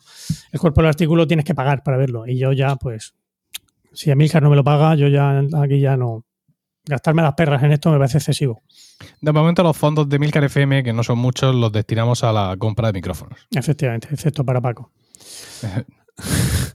No, para, para Paco porque ha dicho que a él no, no, no, no- que, no quiere mi, que no quiere mi caridad. No la O sea, que- necesita. que, él es suficientemente capaz de comprarse el micrófono que, que yo estime que necesita. Exacto. No lo ha hecho todavía, pero vamos. lo hace. Seguro que sí. Bueno, el Ig Nobel de la Paz ha ido para los gobiernos de la India y Pakistán. Madre mía. ¿Por qué? Bueno, pues porque hicieron ah, que sus diplomáticos llamaran eh, subrepticiamente a los timbres de las puertas de los otros diplomáticos del otro país por la noche y luego huyeran sin que nadie le viera. Mentira. No es mentira, no es mentira. Os puedo pasar, os puedo pasar enlaces de noticias del el Indian Times, donde efectivamente ah, cuentan como que allá por mediados de marzo, pues un diplomático indio en Islamabad pues, recibió la llamada en su puerta a, a las 3 de la mañana y claro, él inmediatamente sospechó que eso habían sido los servicios secretos de Pakistán, que son unos hijos de puta los pakistaníes. Entonces Hijo, se la voy a devolver. Efectivamente, ordenó que, ya- que Llamó los servicios secretos secretos. eh, indios, hindúes en, en Nueva Delhi, exactamente, llamaran a la puerta de un alto Ah. diplomático pakistaní. Ríete tú de la Guerra Fría, vamos. La cosa, la cosa fue, en fin, hubo, hubo un momento Estuvimos de, a un minuto del holocausto. de tensión, efectivamente, porque recordemos que tanto El la India como reloj, el- Pakistán El son reloj. potencias nucleares. Sí. Así que sí, esto tendría más gracia si no fuera así, pero eh, las cosas son, son como son. Y eh, esto, sin embargo, no participó nadie. Ningún diplomático de la India ni de Pakistán quiso participar en la, En la entrega. en la entrega de premios. Una lástima. Pero bueno, Bueno, lo mismo dijeron que iban a ir y luego no fueron. A lo Como mejor en la, en la línea de sus agenda actuaciones. les cambiaron. Eh, esa- Voy ahí, ah, y ahora no voy. que, que es nuestro rollo, ¿no? Es, es, es- Es que el, corona- coronavirus también es una excusa buena. Bueno, ha sido todo Online. online. ¿eh? Online, La, ceremonia este año ha sido online. Sí, porque antes ibas, se partían el culo de ti, pero por lo menos te echaban de cenar o de comer. Pero es que ahora ya ni eso. De hecho, hay una foto en el donde habla del. donde cuenta esto, el, el Improbable Research. Ah, hay una foto de la entrega de premios del 2013, me parece que es, donde sale una señora eh, contando su. eh, no, de 2009, perdón. Una señora contando su, su invento, que era un sujetador que se puede convertir automáticamente en dos mascarillas. ¿eh? Y está, y está rodeada de. Pues está Orhan Pamuk, que fue premio Nobel ¿no? de, de literatura en aquella. de Paul Krugman, de, de- que es premio Nobel de, de Economía, y de Wolfgang Ketterle, que ese no sé yo quién es, pero bueno, seguramente también es un premio Nobel. O sea que, que cuando se podían hacer las ceremonias se hacían y iba gente importante, ¿eh? No va- Hombre, claro, es que a ver sujetadores, claro. Sí, ya. Efectivamente. Pero eh, la, la idea es eh, que, o sea, vale, yo entiendo el invento de la señora, pero eso en qué circunstancias? O sea, en qué circunstancias tú sostén fuera, ¿vale? O sea, Mascarilla. vamos, vamos a ir a, te- a teta, a teta libre porque ahora mismo aquí lo que hacen falta en estas circunstancias en las que yo me encuentro ahora mismo son mascarillas y no hay. Eso eh, no te ha pasado nunca eh, ahora que, que te montas en el coche con los críos. Venga, Sí. vamos al cole, vamos, corriendo, dale. Y llegas al cole. ¡Ah! La mascarilla. Pues, oye, Esperad, chicos, esperad, que os vais a poner. Un momento, un momento, que además está calentita. Eso iba a decirte, porque además también puede servir como fetiche, ¿no? Quiero decir, porque si el sujetador lleva ya un par de horas puesto, pues ya esa mascarilla trae, Bueno, hombre, no sé trae si- ciertos, ciertos recuerdos. si te sirve de, de fetiche el sujetador de tu madre, pues no sé, a lo mejor ya tendrías que hablar con alguien. Pero bueno, No, pero, pero es que esto es de las madres. o- Edipo, pues-. Hombre, puede ser de las El esposas. ejemplo el, que el he puesto, ejemplo sí. que he puesto yo era la madre, pero bueno. Ah, claro, que era un sujetador desproporcionado. ¿O qué? El- Ah, no, tú te no. refieres a la madre. La madre que, que lleva a los niños al cole. Eso, Claro. Sí, sí. Bueno, Sí, no, ahí no. bueno, en fin, supongo que esta señora estaba allí porque le dieron también un Ig Nobel por ese, por ese invento. sí, seguramente sí. Así es que a mí ¿Y que me ese de, de qué era? ¿El premio de qué? ¿De Nobel de qué? No lo sé, no lo sé. Es que aparece aquí solo la foto. No sé de qué De sería. medicina, a lo mejor. Sería. Pues no lo sé. Tecnología. Era la doctora Elena Botnar, si queréis lo busco. Las categorías son las mismas que las de los premios Nobel. Yo creo que no. No, se inventan según les viene bien. Porque no, no hay un Nobel de acústica que yo sepa. Pues muy mal. Sí, es- eso es cierto. Debería. Bueno, sigo con el siguiente. El de física. ¿Cuántos te quedan? Llevo 15 minutos. Lo estaba viendo, lo estaba viendo poner cara así golosa, Diego. y- y digo, Llevo 15 minutos. Cuando lleve 40 me preguntas otra vez. El, premio de el Ig Nobel de Física 2020 fue para un experimento eh, que hicieron con lombrices para ver qué les pasa a las lombrices vivas cuando las sometes a unas vibraciones de alta frecuencia. Que es algo, pues, oye, que como no se ha hecho antes, os preguntaréis, ¿no? Bueno, pues parece ser que esta investigación puede, eh, puede resultar muy útil en- para entender procesos biofísicos, como por ejemplo la, propagación de impulsos nerviosos. Como las lombrices son agua, básicamente son cilindros rellenos de agua, pues ellos hicieron su, su modelo con cilindros rellenos de agua y luego dijeron, vamos a ver si a las lombrices les pasa lo mismo.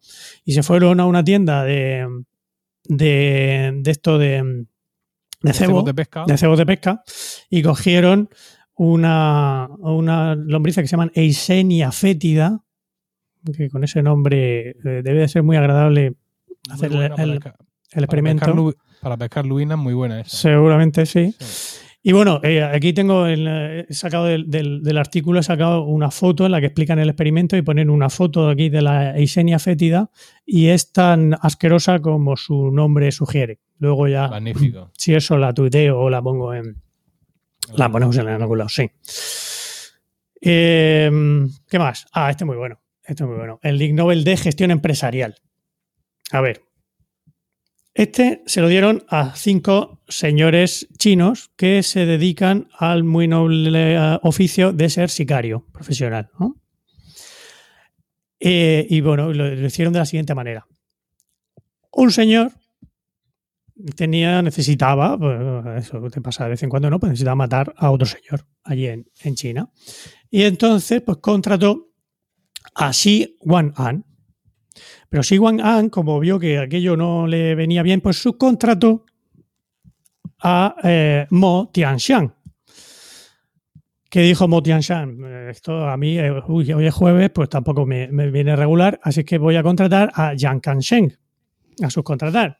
Y Yang Kansheng, ni cortado ni perezoso, contrató a que debe de ser su primo, Yang Wansheng. Para que se fuera fogueando. Cuarto, cuarto, cuarto nivel de subcontratación, pero Yang Wansheng dijo, no voy a ser yo menos, voy a andar yo aquí manchándome las manos. Y contrató a Ling Xianxi, que era eh, ya el definitivo, el que se suponía que tenía que, que ir a... Pero claro, Ling Xianxi dijo, eh, a ver, por matar a un tío me vais a dar esta mierda, claro, eh, vosotros quitando la, la comisión de cada uno de los cuatro anteriores, eh, ja, eh, lo mate su tía. Y al final, pues nadie mató al de tanta subcontrata al- el- y el muerto sin matar. Para que luego digan que el, que el neoliberalismo es malo. Fíjate, fíjate. Esto es- fíjate, esto ha- ha es- evitado una muerte. Y por esto, niños, la ley de contrataciones del Estado tiene pues ciertas normativas con respecto a las subcontratas y a todas estas cosas. Para evitar que pase. Di- Digo, José, ¿estás, estás abriendo una caja, una caja de pastillas, Juanola? No. ¿De qué estás abriendo la caja? Venga, compártelo con nosotros. Abriendo caja, No, ¿cómo que no, nada?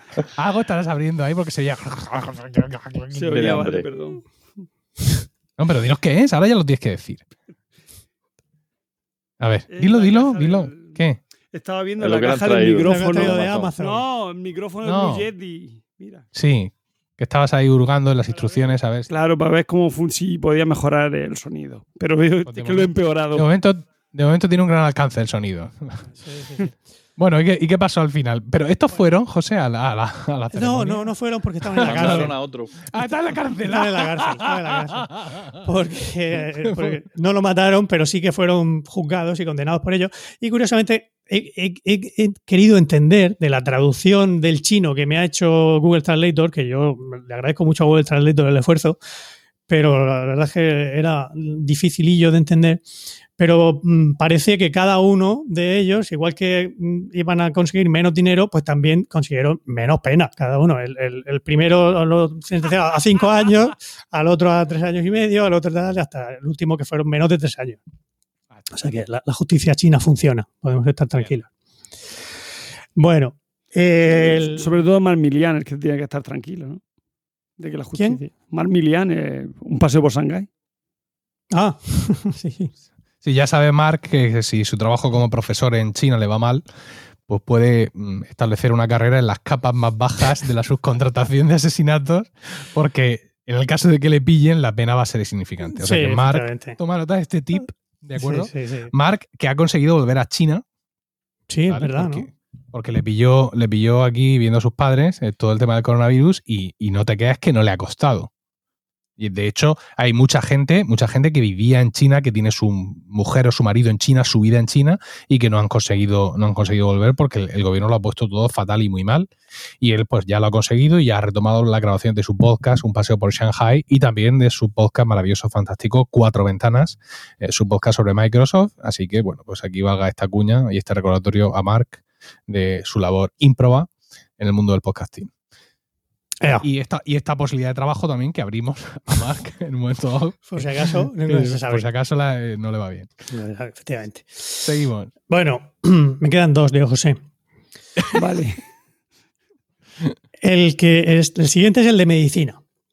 Eh, bueno, este, este, este es- a mí es que me, me, me llamó mucho la atención porque se lo han dado estos señores por diagnosticar una condición médica ignorada durante mucho tiempo, que es la misofonía. ¿En- Oh, ¿En qué consiste la misofonía? Yo tengo en casa de eso.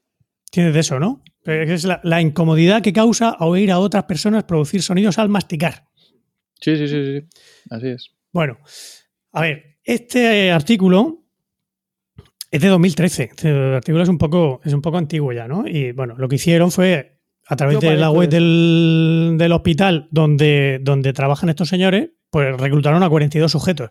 Que me, que me, me hubiera gustado encontrar el, el anuncio donde tú anunciabas. el, ¿Te molesta, molesta oír a esos cerdos hacer ruido al masticar. Es que es molesto. Cuando se come algo crujiente, eh, a mí me pone los nervios. Yo tengo misofonía. Te ponen los nervios, pues mira, a lo mejor tiene misofonía. sí. Bueno, el caso es que lo, lo de- lo describen. El experimento que hicieron con estos 42 sujetos fue pues, ponerles estímulos auditivos y, y o visuales que les producían una, evidentemente, de, de eso, de gente masticando, haciendo ruido al masticar. Y le dice el, el artículo que les producía una reacción física con ira, asco y agresión impulsiva. Sí, sí, sí, sí, sí. A- Correcto. A, a agredir al.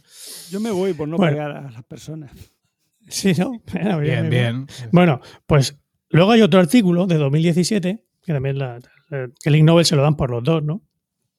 En el que describen estos, estos psicólogos, o bueno, psiquiatras, mejor dicho, describen una terapia cognitivo-conductual que consiguió funcionar en la mitad de los casos.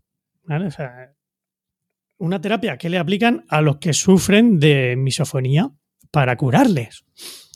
Y la pregunta que hago yo aquí, ahora aquí a todos los oyentes de Milcar FM, de, de Están locos estos romanos, ¿por qué hay que tratar a esas personas perfectamente normales que les da asco oír a esos asquerosos puercos que hacen ruido con la boca cuando Efectivamente, comen? efectivamente. A los que hay que tratar es a esa gentuza, no a, lo- a, a la gente perfectamente normal, como Diego y como yo, que no pueden soportar a toda esa gentuza que Yo- hace ruido yo con la porque, boca. porque entiendo que la misofonía debe de llevar algo adicional, y ya, ya lo has descrito tú, a la molestia natural que eso puede causar. O sea, una cosa es, Emilico, hijo, no mastique con la boca abierta, y otra cosa es calzarle una hostia al que tienes al lado. No, comiendo. no, si no es masticar con la boca abierta, es cuando te comes esa galleta, haces. Y tú El ruido "Por ese, sí. ¿Y ¿Qué hago con- Pero luego, escúchame, luego- ¿qué hago, Diego, con la galleta antes? ¿La mojo en leche? Claro, ese es el para, Ya, no yo no puedo evitarlo, es un- una fobia, no puedo evitarlo.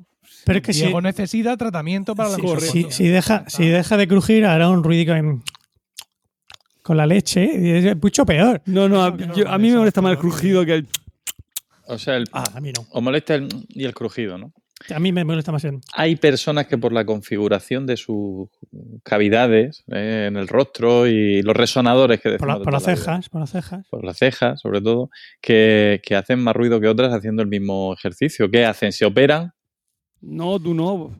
Por Dios. No, es que yo hago ruido. Ya, Ah, pues, hombre, pero los ruidosos, ya ¿no? que lo que me por los servidos, tú tienes un- un- un- unos resonadores privilegiados que te hacen cantar como los ángeles y eso, te- y eso pues claro, tiene su contrapartida en que hace ruido al comer Que porque pueden- esos resonadores... Claro, te pueden calzar una hostia en un momento Pero dado. la solución sería cantar mientras como, ¿no? Por Ah, ejemplo. Claro, ser. así... Qué Para compensar, para compensar. ¿no? Qué buena idea. Lo que yo este problema lo vivo a diario, ¿eh? Yo, sin ¿no? embargo, Tienes- tengo unos resonadores de mierda y por eso canto así tan mal, porque... Pero, sin embargo, pues no hago ruido cuando me como la almendra o... Como un, como un ninja comiendo ruido cuando me como la almendra o, lo- o los kikos. Es muy bueno, es muy bueno, pero vamos, que yo no sé por qué le dan un a esta gente. A mí me interesa leer ese- esa terapia Bueno, cognitivo-conductual. Una vez más, porque no es, no es un no es un una investigación absurda, sino mm, improbable. Una cosa, oye, curiosa, eh, pero muy interesante. A mí me pareció fantástica también. Bueno, lo, de- lo del tratamiento para los misófonos, no. El tratamiento para gente como tú, Paco. Claro, tú, tú pedirías directamente, o sea, el tema- que los misófonos sean tratados en el entorno del Código Penal. ¿no? No, los misófonos no, los que provocan la misofonía. No, la misofonía. eso los que, provo- los que provocan la misofonía sí. y que sean desterrados y que pierdan su hogar, como le pasó a, a, a- A- a- a este, a Cicerón. ¿Era a- Cicerón, eso, Paco? Sí, Sí, sí. Efectivamente. Bueno, continuemos eh, con la última. El, el, el Ig Nobel de, en ciencia de materiales, Qué nervios. Me habrá tocado a mí. pues se lo dieron a un puñado de gente por demostrar que, contra todo pronóstico, los cuchillos fabricados con heces humanas congeladas no funcionan bien. Vaya ¿No por lo Dios. podéis creer? esto, esto sí. ¿Eh? Esto sí te lo Esto crees. sí. Esto me, me cuadra. lo- claro. ¿Lo ¿No? Sí, bueno, pues esto eh, fue publicado en el volumen 27 del Journal of Archaeological Science y eh, se basa, bueno, eh, es que, ¿Cómo es posible? es, que está- es, es tan magnífico Journal- el... pero el arqueología, ¿qué tiene que ver la arqueología con eso? Pero el. Ah, ahí, ahí, ahí, ahí. ¿Qué estudiamos? ¿Qué? Vamos a ver, ¿qué hay pendiente de estudiar? Ah, vale, vale. ¿Sabes? ¿Qué, qué es lo que hay pendiente de estudiar? Dice, venga, a ver. Pues ah, esto. Es, es lo No. que nos queda, es lo que queda. ¿Qué queda? Bueno, eh, os voy a leer, ya para terminar, el, el abstract. El abstract de- del artículo, porque es que no, no le puedo, no le puedo añadir nada. Esto es, es maravilloso. Dice así: El relato etnográfico de un hombre inuit que fabrica un cuchillo con sus propias heces congeladas para matar y desarticular a un perro ha calado en la literatura académica y en la cultura popular. Para evaluar la validez de esta afirmación, probamos la base de ese relato mediante la arqueología experimental. Nuestros experimentos evaluaron la funcionalidad de los cuchillos hechos con heces humanas en condiciones controladas que proporcionaron condiciones óptimas para el éxito. Sin embargo, no eran funcionales. Aunque muchas investigaciones han demostrado que los forjadores son tecnológicamente ingeniosos, innovadores y astutos, sugerimos que este relato etnográfico no debería seguir siendo utilizado para apoyar esa narrativa. Pero yo me pregunto, ¿lo afilaron esos cuchillos? ¿Llamaron a la afilador para afilar los cuchillos de mierda? Condiciones óptimas, dijo José, O sea, condiciones óptimas. estaban para afilados éxito. O sea, incluso. Lo pusieron todo, todo de su parte. Todo de su Echaron parte. un ñordo en el laboratorio, lo congelaron Ay, pero y luego vieron que con aquello no se podía hacer nada. Aquí no había manera de matar ningún perro. Eso no era. la- Pero extraordinario lo que has dicho al principio. Le han concedido este Ig Nobel a, he dicho, un montón de gente. O sea, Sí, que había sí, mucha sí, peña implicada. Bueno, mm, Metin Eren, Michelle Bever, James Norris, Alisa Perrone, Ashley Rutkowski, Michael Wilson y Marianne Raganti. Madre mía. Y eso, claro, hay estaban. gente que les paga a ellos para hacer eso. Ahí estaban todos eh, viendo, el, eh, asistieron a la. Luego que por qué no me han renovado la beca. Pues oye, la próxima vez que os encontráis un artículo científico donde diga, no, es que había un inuit que se hacía cuchillo con su caca. Mentira. Todo mentira. Desde luego. Así que ya, para eso sirve. A ver. Y ya está, Dios José. Muy bien, muy bien. ha terminado. Ya muy bien. estaría. Mira, has ¿Se te tardado. ha hecho largo? Atención, atención, que ha tardado más que Diego José. Espérate. Oh, 21, oh, 20, no, no, 29, 29, 29 minutos, minutos. he tardado. 10 menos que. No, 10 8 menos menos. que tú. 8, Vaya, 8. por Dios. Fíjate. O sea, me daba tiempo a meter los. Fíjate, pues a mí se me ha hecho más largo, fíjate tú. No, Vamos no, está muy chulo, está muy chulo. Entonces, a continuación, el contenido y duración de la sección de Paco.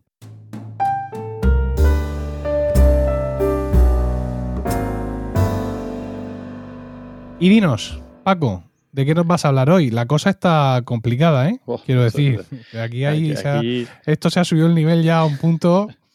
Pues sí, y además la sección de José Miguel me sirve a mí también un poco de, de prólogo, de introducción. Te agradezco mucho, José, porque has dicho cosas, has hablado de, has hablado de comidas, ¿no? Con el tema de la misofonía, Sí, de opciones laborales alternativas, cuando has hablado de los sicarios, ¿no? De otra manera de ganarse la vida. correcto. Eh, y entonces, bueno, yo, bueno, pues preocupado como estamos todos por la, por, por la vida y por la producción y la economía post pandemia, no, pues yo me he puesto a pensar en, en maneras de contribuir al desarrollo de la economía regional, en este caso, de nuestra región. Y, bueno, y, antes de nada, para empezar, voy a hacer un prólogo basado en, el, eh, algunos conceptos del turismo moderno. ¿no? Sea, todos sabemos que, el turismo que, estamos haciendo nosotros ahora o, la oferta turística ha cambiado mucho, pues para empezar porque ya los operadores turísticos mm, funcionan de otra manera, porque muchos configuramos los, los viajes a nuestro gusto, ¿no? Y porque para adaptarse a ese nuevo entorno, pues, pues estos operadores han tenido que, diseñar ah, modelos de viaje basados en grupos concretos de gente, ¿no? Por ejemplo, el turismo gay, por ejemplo, ¿no? O, gay friendly, ¿no? Este hotel es gay friendly. O el, o el yo qué sé, el turismo con mascotas, ¿no? Este tipo de cosas. Entonces hay un montón de clasificaciones de, de estos de estos grupos, de estos, de estos modelos de turismo. Algunas son, que supongo que las tendréis muy presentes, como el turismo de niños con familia, no de familias con niños, sino de niños con familia, eh, que supongo que ahora cuando, cuando nosotros viajábamos con nuestros padres se hacía por lo que se iba donde decían nuestros padres y a nuestros padres no les preocupaba en absoluto que nos entretuviéramos, que tuviéramos algo que hacer interesante o que íbamos a comer o si los niños aquí van a estar bien o no van a estar bien. Y ahora es exactamente al revés. Ahora el viaje no se puede diseñar si no has tenido en cuenta que los niños es que a las 3 tienen que estar durmiendo su siesta y a las 4 viendo el programa de la tele porque es lo que le... ¿Por qué dices que no, Diego? Que no, que en mi casa no, no va así la cosa. En tu casa no es así. En mi casa todos se montan en el coche y un día os voy a comprar mi periplo por Águila este verano, que es de la marinera. Me salió cara Ah, la ¿también piragua. estuviste en Águilas este verano? Sí, sí, a comprarme una piragua y me salió cara la piragua. Tú eh, a las 9 de la noche estaba todavía en el castillo de Águila visitando Águila, ya ves tú, gran ciudad donde las haya. Bueno, ya Oye, la, está muy bien. otro día lo cuento. Se Eh, acumulan las, las ideas para secciones. Digo, José, Robin Hood, tus vacaciones en Águilas, esto. Aquí te vas a sacar ya el guion para lo que queda de temporada, ¿eh? Puede ser, puede ser. eh, sigo, si os parece. Sí, Eh, Turismo de mascotas con dueño, también lo hay, ¿vale? que viene a ser una variante del anterior en realidad. Mm. Eh, porque, bueno, porque cuando uno viaja con mascotas y la gente que tiene mascotas ya, esto de dejar, se, que se hacía hace 10 años, 15, dejar el perro en un hotel de mascotas, pues ya no. Ahora hay que llevarse la mascota porque lo contrario es inhumano, ¿no? Eh, eh, bueno, pues ahora se diseñan eh, itinerarios en los que se recogen actividades, en fin, que, que uno puede hacer con sus mascotas y donde no vaya a poner ninguna pega. Cada vez hay más playas para mascotas. Esto cada vez está más. En Águilas, por ejemplo, hay una, ¿no? Este Diego, No sé. sé si la llegaste a bañarte en ella. Es la peor, No, no. con diferencia, de todas las playas de Águilas, una playa en la que uno no iría a bañarse, pero bueno, ahí está. El turismo halal, turismo hecho pensando en, en musulmanes, ¿no? para que ellos puedan ir cómodamente sin tener ninguna pega, con la ropa que llevan, con lo que comen, eh, teniendo siempre una mezquita a una distancia prudente. Eh, y luego uno que me encanta, que es el turismo punk, pero punk con A, no con U, como le gusta eh, decir a Emilio. Es el turismo de tías con sobrinos, ¿no? Los, las punk son las professional aunts, no kids, ¿vale? No tienen hijos, pero tienen sobrinos. Entonces han optado por esta elección de vida que es, voy a tener hijos, que eso, eso a mí me, me, me, coas- me coa- me coarta mucho, me condiciona mucho, pero tengo unos sobrinos y voy a disfrutarlos, ¿no? Y, entonces, pues, hay también ofertas específicas para este tipo de cliente. eh, la, señora ya de mediana edad que se quiere llevar a sus sobrinos de. La, la alternativa punk con U sería tíos, ¿no? Professional uncles. pero pero se- seguramente no sé por qué. Sí. mm, Seguro que eso se da menos. Sí, ¿verdad? Sí, es posible. Tiene pinta. Bueno, Bueno, pues eh, bueno, pues también hay un perfil que todos creo yo, si no hemos practicado, mm, deseamos practicar lo antes cuando se pueda, es el turismo gastronómico, ¿no? El turismo gastronómico que tiene la, tiene también la, variante muy interesante, por cierto, enológica. ¿no? O sea, vámonos de viaje, pero vamos, nada más que vamos a comer en restaurantes con estrellas Michelin. Venga, una semana de viaje y cada día en un restaurante con estrellas Michelin. ¿Qué parece? ¿Lo hacemos? ¿Podemos hacerlo si queremos? ¿restaurante Michelin con niños? ¿Podemos, combinar, Paco, ¿podemos combinar todas estas no, no, no, tipologías? no, no, no, no, imposible. Tiene un parque, un, Hombre, a la- un restaurante Michelin con parque de O sea, bolas. Emilio, entre tú y yo, a los restaurantes caros se va sin niños. Sí. Porque el niño ve filete de no sé qué y filete de no sé qué son 65 euros. Y él no lo va a valorar realmente, no va a darse Se cuenta de Se lo la. va a comer Se va a dejar la mitad, etcétera. Total. O sea, que no estos restaurantes. fritas.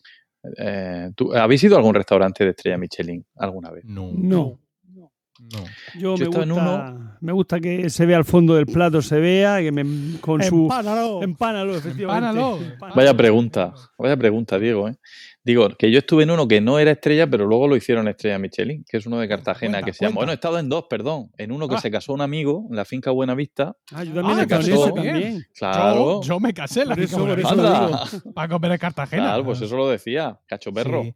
No, Sí. vamos a ver, pero lo que tiene la estrella, la, la estrella Michelin Es en la finca. Buenavista, Dos Es la estrellas, cabaña. dos estrellas. dos estrellas, es la cabaña. Entonces, nosotros, la, la- nuestra boda, la boda de Rocío y mía, pues fue en el salón de bodas, pero es que luego la cabaña, que fue donde nos tomamos los cubatas y, bailamos con, con nuestro gracejo habitual, cuando no hay gente allí borracha bailando, es un restaurante per se, digamos, con independencia de, entre comillas, del resto de instalaciones. Es decir, que cuando tú vas allí a celebrar una boda, no es el chef de la cabaña el que te prepara allí el, la- el menú, sino que es otro, otra, otra cocina. Pero vamos, físicamente hemos estado. Eso. Hemos estado allí cerca. Y, eh, y, y sí en Cartagena, en uno que se llama Magoga, que estuve hace dos años, y, Ah, al- sí. y este año último sí se la dieron la. ¿Verdad? Está muy- estaba muy bien, está estupendo. Está bien. Mm. Bueno, pues. Y antes de darle la estrella tenía unos precios bastante razonables. Sí, la verdad que sí. Eh, y tenía prácticamente un, un camarero por casi comensal, o sea, estabas ahí Uy, a mí- continuamente A mí eso me estresa. atendido. Eso, no eso te estresa, eso. ¿no? Eso de que te estén quitando la amiga, te estén echando el vino. A mí déjame comer, no me agobie y que yo como y yo me echaré el vino cuando tenga hambre. Sí, pero tienen, pero uno, pero uno de los camareros, Diego, si ve que estás haciendo mucho ruido, se acerca y te dice, por favor, ¿podría usted llevar más cuidado al comer? Eso, aquí Ya, eso pero es para que yo ti no es ruido, un- yo no. No, Ah, pero bueno, es eso para los al lado, demás. a tu lado. Ah. No, no, no, pero no, no. Yo casi prefiero que me dejen tranquilo comer y que no me estresen. ¿Qué tal le ha parecido el plato? Déjame tranquilo, hombre, ya te lo diré al final, si a mí me interesa. ¿Sabes lo que Preguntón. Me molesta a mí mucho en la mesa, eh, eh, lo que me pone muy nervioso, muy nervioso, es la gente que le dice, ¿puedo probar de tu plato? Y te dice, "No". ¡Oh! Lo mi odio, lo no. odio. Pues yo No, eso no, lo- no, lo no, yo- Yo al revés, al revés. Yo, yo a mí me Eso, molestan los que me dicen, ¿puedo probar tu ti, plato? Pues no, pídetelo tú, tío. Si te hago... Claro, pero a ti te molesta que yo haga ruido comiendo. Hombre, es que- En casa es muy célebre. Es que... En, en casa es muy célebre que cua- la primera vez que yo salí a cenar con Rocío, al comienzo de nuestra relación de noviazgo, ¿no? Hoy vamos a cenar a un restaurante. De esas cosas que se hacían antes, de salir a cenar a los sitios. Ay, sí, sí, hoy voy a ir a cenar con él. ¿Qué cosa? Entonces llegábamos, nos sentábamos, ¿quieres estudiar? Y cuando nos ponen los platos, me dice ya, ¿quieres probar? ¿No? Ofreciendo su plato, digo, si hubiera querido eso, lo hubiera pedido. Efectivamente, correcto. Ya respiró profundamente y dijo, bueno, vamos a no tenerle en cuenta esta gilipollez. vamos a recordar que me gusta, ¿vale? Y que además lo conozco desde hace tiempo, con lo cual esto tampoco me puede sorprender mucho. Y vamos a tranquilizarnos y intentar Pero que la noche discurra en paz. razón. Bueno, hemos progresado, nos hemos casado y hemos tenido tres hijos, seguramente gracias a que ella eh, aguantó mucho. ese primer, ese primer envite al menos. Seguramente alguno posterior también, pero ese primero fue, fue importante. Madre mía. Qué bonito. Y bueno, entonces ya... De todas formas, Paco, si tú me pides, si tú me pides probar de mi No, plato, no, no, que no te pienso pedir, no, porque lo vas a hacer a disgusto y para tener historias no. Además que me pasa igual, en- es que me pasa igual en, en fin, me voy a callar, sigo. Em, que digo que el turismo, que el turismo este, aquí por aquí es donde voy ya entrando en, en el tema. Eh, el turismo gastronómico, bueno, como, como todos nuestros oyentes, sin duda, mm, de aquí y de Allende los Mares saben, eh, el año 2020 pues, fue el año elegido por Murcia para, para postularse a Ciudad Española de la Gastronomía, ¿no? En una, en fin, Capital española. ¿no? eh, capital española de la gastronomía, ¿no? Que es decir que mm, ha, sido un año complicadillo para la gastronomía, pero bueno, ahí hemos estado. Entonces, como les hemos dado pena porque no hemos podido celebrar la mitad de eventos o el 80%, pues nos lo han prorrogado un año sin tener que pagar, creo, el otro millón de euros más, porque esto, el hacerlo es pagar un millón de euros y luego empezar a gastarte dinero en organizar muchas cosas. O sea que está guay. Pero bueno, puede ser interesante eh, para el prestigio de la ciudad, para difundir, yo qué sé, por las buenas costumbres gastronómicas.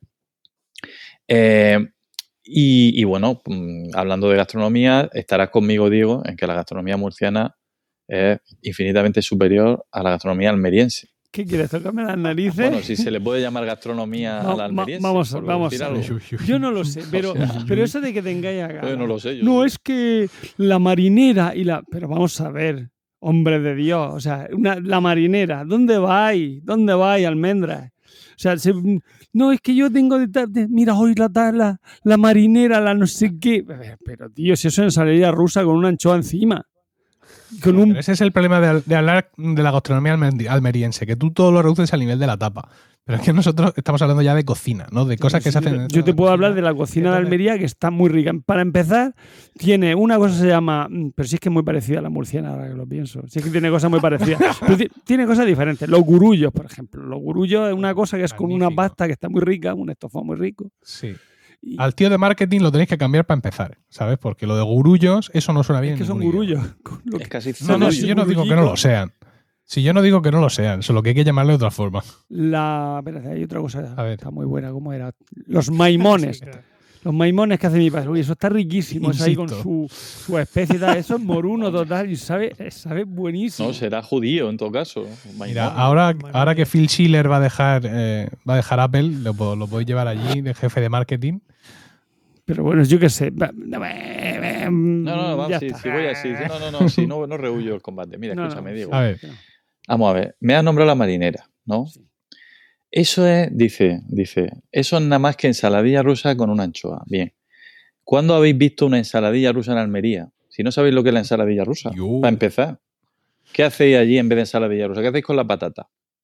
¿Qué hacéis? ¿La cocéis, la machacáis? Pues eso depende, eso es el sitio en el y que le ponéis un poco de mayonesa y eso es ensaladilla rusa. Bueno, mi- O sea, No, no, no, no, no, no. La- o sea, no tenéis ni idea de hacer la ensaladilla ¿dónde- rusa y por tanto la marinera es algo de, otro, de otro planeta, de otra dimensión para vosotros. Bueno, es igual, me da igual lo que tengas que decir. Sigo. Como el turismo gastronómico ya está muy visto, ya está muy Bájale, quítale el micrófono un momento que pueda seguir. Como el turismo gastronómico está muy visto, yo propongo que Murcia se especialice en algo en lo que por lógica tendríamos que ser mm, eh, punteros en el mundo, que es en el, en el turismo vegano. Oh, Bien. Bien pensado. Entramos ya de lleno en el tema. Huerta de Europa, era el eslogan de Murcia hace 20 Sí. o 30 años, ¿no? Bien. Eh, cuando uno va a un restaurante mm, vegetariano aquí en Murcia, da mucha pena. Da mucha pena, Diego. Mucha, mucha, ¿Por mucha. qué? Pues Es porque horrible. empieza a ver la carta. Tú y yo hemos ido una vez a un restaurante, creo, vegetariano juntos. Me parece. Sí, creo Puede ser. ¿no? Yo he estado en casi todos los que hay en Murcia, ¿eh? que coste que hablo con conocimiento Sí, de cosas. ya, ya lo sé. no sé. Eh, y, y lo primero que te ofrecen es eh, sobrasada vegana. Luego de plato, hamburguesa vegana, chorizo Morcilla. vegano de no sé qué, caldero vegano he llegado a tomar yo. ¿Vale? Y está todo muy malo.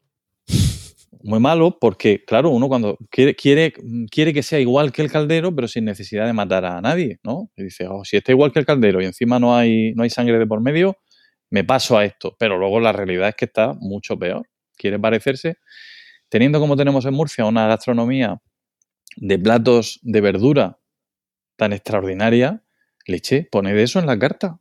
Digo yo, no sé. O sea, estoy pensando, vamos a ver. Venga. ¿Qué Platos platos de tenéis? verdura. Venga. un arroz con habichuelas. Es que ese era el último, el del que voy a hablar Claro, especialmente. y eso solo hay arroz con habichuelas, solo hay en Murcia. Venga. No, No. pero como se hace en Murcia, Vamos a hacer Sí. Murcia. La, vamos a ver, entrante, dos entrantes solamente. Morcilla de verano, oh, qué rico. ¿sí o no? Qué bueno que es, pero es una morcilla, sí, sí, pero eso es una morcilla Explica, vegana. explica, explica. Una morcilla de verano. de vegano, de vegano. explica, explica, es berenjena con cebolla. En vez de llevar la sangre del cerdo, lleva berenjena. Y, Está y, lo, y orégano y tal, y está Está buenísimo. espectacular. Mm. Ey. Zarangollo. Oh, por favor. Vamos. No son horas, Paco. ¿eh? Esto lo no, esto ha estado mal pensado. A- a- Tenemos que hablar más del contenido porque yo esto te lo hubiera puesto al principio, a las diez y media, que estoy como recién desayunado y todas estas cosas no me afectan. Para las 12 y 25, que son estos momentos, yo Pues espérate, espérate, que, que todavía, todavía queda. A ver, Vamos a pasar con los, con los platos. Rocío, tráele una fregona. Olla gitana. Eso a mí me gusta menos. Bueno, sí, lo, lo del zarangollo, no, a lo mejor nuestra la gente no sabe lo que es. Eh, Zarangollo es calabacín, cebolla y huevo con la posibilidad de añadir patata, que eso lo hacen los más salvajes. ¿no? Mm. Pero en principio Pero el huevo, el huevo por el veganismo no está bien visto, ¿eh? Sí, bueno, a Ahí- ver, yo sí, bueno, O- yo, yo- ovolacto, ovolacto. yo soy ovola- ovolacto, ovolácteo, pero bueno, mm, eh, el- la olla gitana, to verdura, Sí. buenísima. La olla gitana es un potaje eh, en el que lo que hay básicamente es, pues eso, hay hasta, lleva hasta pera, ¿no? Uno de los ingredientes es la pera. La pera y la calabaza le da un punto dulce, riquísimo, Sí. pero está, exquisita. El guiso de trigo, que yo lo he probado pocas veces, pero también está muy bueno. Es otro guiso que lleva varias, varias legumbres. Sí, prácticamente solo se come en las barracas en- durante, Sí. durante el bando de la huerta, durante las fiestas de primavera. Pero es, una, es un plato que está muy bien. Y, y es legumbre, verdura y además trigo que se cuece para que esté blando y tal. Ah, el potaje de garbanzos y espinacas. Sí, Buenísimo. está muy bueno. sí. Buenísimo. Y el arroz Total. con verdura. Hombre, por Por favor. favor. Esto ya son palabras mayores. Diego ya se ha quitado los auriculares, el, no el- nada. el potaje de garbanzo y espinacas, que es uno de los platos que no, ah, había desactivado el micro y no se te veía. Es que me han llamado los de Eh, Amazon otra eh, vez. Otra vez, claro, es que estamos, estamos eh, queridos oyentes, por si no os habéis dado cuenta, hoy es el sábado después del Black Friday. Entonces, claro, están los timbres de las casas que echan humo. Bueno, que el potaje que dice de garbanzos con acelgas es uno de los, de los platos típicos, digamos, de, de Semana Santa barra cuaresma, que, que se le añade además a veces albóndigas de bacalao. Mm, hombre. El bacalao también como... Lo sea, esto Abunda en mi salivar en estos momentos. es, es tremendo. Casi todos estos platos. Cuando está hablando Al de- arroz también, al arroz con verduras se le puede añadir bacalao y es otro punto espectacular. Sí. Pero ya perdemos el veganismo. Sí. Cuando estaba, espera, que cuando estaba hablando de, cuando estaba yo hablando con los de Amazon, tú has hablado del, con, del no sé qué de trigo, has hablado, ¿no? El guiso de trigo. Guiso de trigo. En Almería se hace un guiso de trigo, pero, pero es con mucha carne. Aléjate, de, aléjate del micro, Pero aléjate que- del es micro. Con mucha carne. No, no, No, pero claro a, que se- no. a ver, todos estos guisos admiten la, la variante carnívora, ¿no? Y bueno, hay uno que es el mondongo viudo, ¡Wow! Mondongo. ¿qué que el- por el nombre debe ser de Almería, originario No, de Almería. no, no. verdad- pero el mondongo viudo, ¿qué es el mondongo? El mondongo son los callos, ¿no? Es un plato contundente a base de callos, garbanzos Está y demás, malo. ¿vale? Pues los callos que hacen en otros sitios, callos a la madrileña, tal, pues aquí tenemos el mondongo. Pero el mondongo viudo es lo mismo, pero sin el mondongo. Es decir, lo que está viudo es el plato que no tiene mondongo, ¿no? Eh, y, está tan bueno el plato que tú le quitas el mondongo y sigue estando bueno igual. O sea, es una cosa muy rica, un plato de garbanzos con mucho pimentón, mucha... bueno, estupendo, buenísimo. Y ya, bueno, la cachamigas que se pueden hacer solo con verduras y tal, pero el arroz y habichuela. Vamos a, centrarnos un poco más Ay, en el arroz y quieres habichuela. ¿Cuánto? eh, ahora mismo llevo 19 minutos y descontamos los tres que ha consumido Diego in- interrumpiéndome. Sin son prisa, Paco, sin 16, prisa. 16. Para hablar el de la arroz y habichuela, El arroz y habichuela América os parió todo. es uno de esos platos que Oh, qué hambre. por los que merece la pena empadronarse en Murcia, ¿vale? Y votar a Vox si hace falta, ¿de acuerdo? Em, componentes esenciales. Las habichuelas, unos ajicos tiernos, arroz y alcachofas, importante, ¿vale? Y también pimiento normalmente, ¿de acuerdo? Sí. Componentes secundarios, pues ya cualquier cosa que le queramos echar al sofrito para que esté, para que le dé sabor y potencia, ¿no? Pero vamos, eh, el ajo imprescindible, normalmente se le echa pimentón, hay quien le echa cebolla, ¿no? Y un componente que no es tan habitual, pero que a mí me marcó en mi infancia, que eran las ñoras. Oh, Las ñoras, ñoras que pueden ser tanto picadas, molidas, como enteras.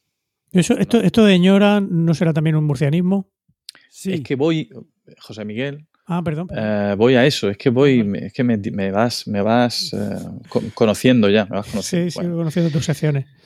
Eh, entonces, bueno, pues aunque hay tantas versiones de arroz y habichuelas como cocineras puede haber en Murcia y como madres y abuelas cocineras puede haber en Murcia, yo el que, el que conocí, el que tomé siempre era el de mi abuela. Y el de mi abuela básicamente llevaba muchas ñoras, muchísimo ajo, creo que también le echaba tomate frito, con lo cual era un, un guiso súper contundente, era fuerte. Tomabas un plato y tenías que echarte a, a dormir la siesta. Eh, hablemos de la ñora, porque para mí la ñora es un, es una, un elemento fetiche ¿no? de nuestra cocina, un elemento indispensable de la cocina murciana. La ñora, como sabéis, es una variedad de pimiento, ¿no? En concreto el Capsicum annum, ¿verdad? Y que aquí le llamamos pimiento de bola y que lo consumimos también. Eh, estoy viendo salivar por ahí. Eh, que lo consumimos también frito con tomate, con pimientos, así, un frito de tomate y pimientos, ¿no? ¿Verdad? Que se, se come bien, está bueno, ¿eh? Bueno. Pero cuando se seca ese pimiento, se endurece, ¿no? Y el, y el pimiento, pues tú lo metes en cualquier guiso y ese pimiento se rehidrata y tiene una carne así muy concentrada, un sabor muy, muy intenso, muy fuerte, buenísimo. Lo más curioso de la ñora, aparte de todo eso, eh, es que eh, eh, es la historia de la ñora, de, de por qué se llama ñora, cómo llega la ñora a llamar señora, es muy curioso. ¿Alguna idea? ¿Algo que se os pueda ocurrir? Vosotros que sois gente... No. Lo, lo único que me viene a la cabeza es la pedanía de, de Murcia, que se llama así, que tiene un- una famosa noria.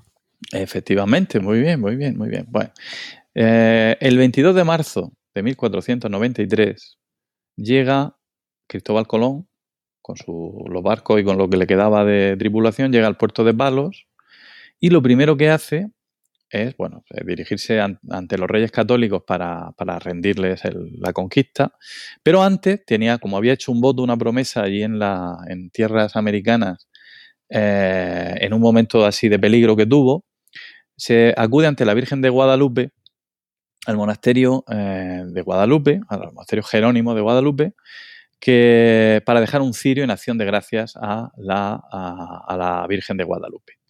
Y Nuestra maldad no te ocupe. O, o Virgen de Guadalupe.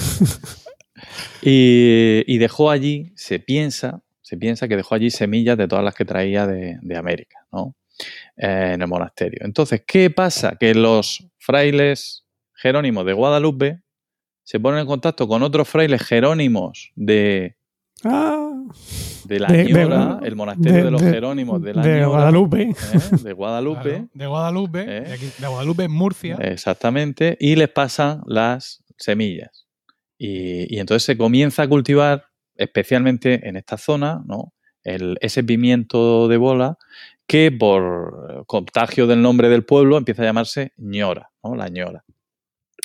Ñora que viene, como tú muy bien has dicho, de la palabra árabe que significa noria. Noria, Porque también allí, como sabemos, el, el sistema de, regadío árabe incluía un sistema de norias que, que cambiaban el agua de nivel, en fin, que, la- que le daban, que la animaban para que llegara a todos los rincones de la huerta. ¿no?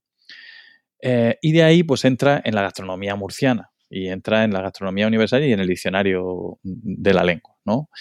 Em, bueno, pues eh, cuando tenemos el arroz y habichuelas y lo tenemos hecho con esa con esos ingredientes, con esa fuerza, como por ejemplo el que hacía mi abuela, mi abuela Flora, ¿no?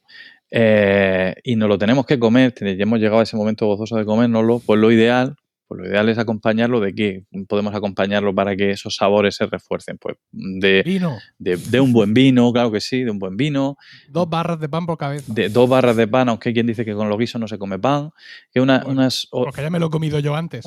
unas Antes de que llegues tú. olivicas con un punto amargo, si puede Por ser, favor.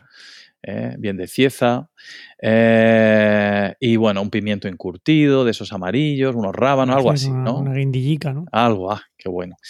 Bien, resumiendo, resumiendo, eh, teniendo el arroz y habichuelas, ¿qué hacemos los murcianos? ¿Qué perullos somos a veces? De ir pidiendo risotos por ahí. Un risotto. Ay, pues un risotto. Pero pijo. Empedrado. Hay que pedir. Claro que sí. O bien, vamos a hacer otra cosa. Para propuesta ya para la capitalidad gastronómica de 2021, vamos a inventarnos el risotto murciano de Ava Señora y dejamos contento a todo el mundo, ¿no? Pues sí, sí, efectivamente. Y, y con esto, Diego, pues he terminado. Si quieres decir algo, No, tu no, momento. no, nada. Nada, nada. que casi, escucha, que son y mucha- 34. escúchame, casi toda la gastronomía murciana comparte con la de Almería, o sea que casi toda. Sí, que lo que Bueno, lo habéis pues, copiado, quieres decir, ¿no? No, pero que, No, que aprendáis a hacer la ensaladilla. Aprended a hacer la ensaladilla. Eh, La zona de Levante de, escúchame, la zona de Levante de Almería, el Levante almeriense comparte más con Murcia que con Almería, con el poniente almeriense. O sea que, que sí, que es extensible. Pues ya está, ya está, he terminado. A comer, vámonos a comer, o queda alguien. No, queda Emilio. Quedo yo, quedo yo, Bueno. quedo yo. Pero es que ahora me ganas de decir, bueno, venga, esto ya ha estado bien así.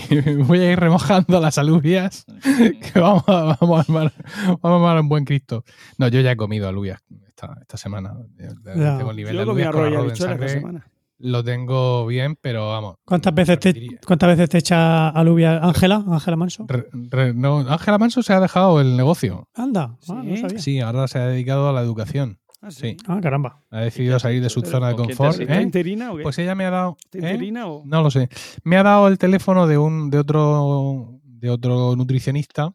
Lo que pasa es que ha coincidido la, o sea, el que Ángela deje su negocio coincidió con mi mudanza de casa, con la reforma de aquí y un montón de cambios y he pensado que ya para enero. Es decir, sigo bien porque sigo bajando de peso, ¿vale? Es decir, que ese tema estoy controlado, pero evidentemente quiero tener un control control profesional del tema y entonces ya a la vuelta de, de- de vacaciones escolares de enero volveré a- al nutricionista que ella me recomendó, que es un profesional que sigue unas pautas parecidas a las suyas, con lo cual ella entiende que voy a estar bien con él. Y ya os iré informando. De momento, ya os digo, sigo bajando peso y, y bien y equilibrado, con lo cual, pues, tampoco es cuestión de, oh, voy corriendo a él a que me diga gordo, para, para de comer y todo eso. Bueno, pues muy bien, Paco, muchas gracias eh, por hacernos salivar eh, a estas horas de la mañana y me toca a mí.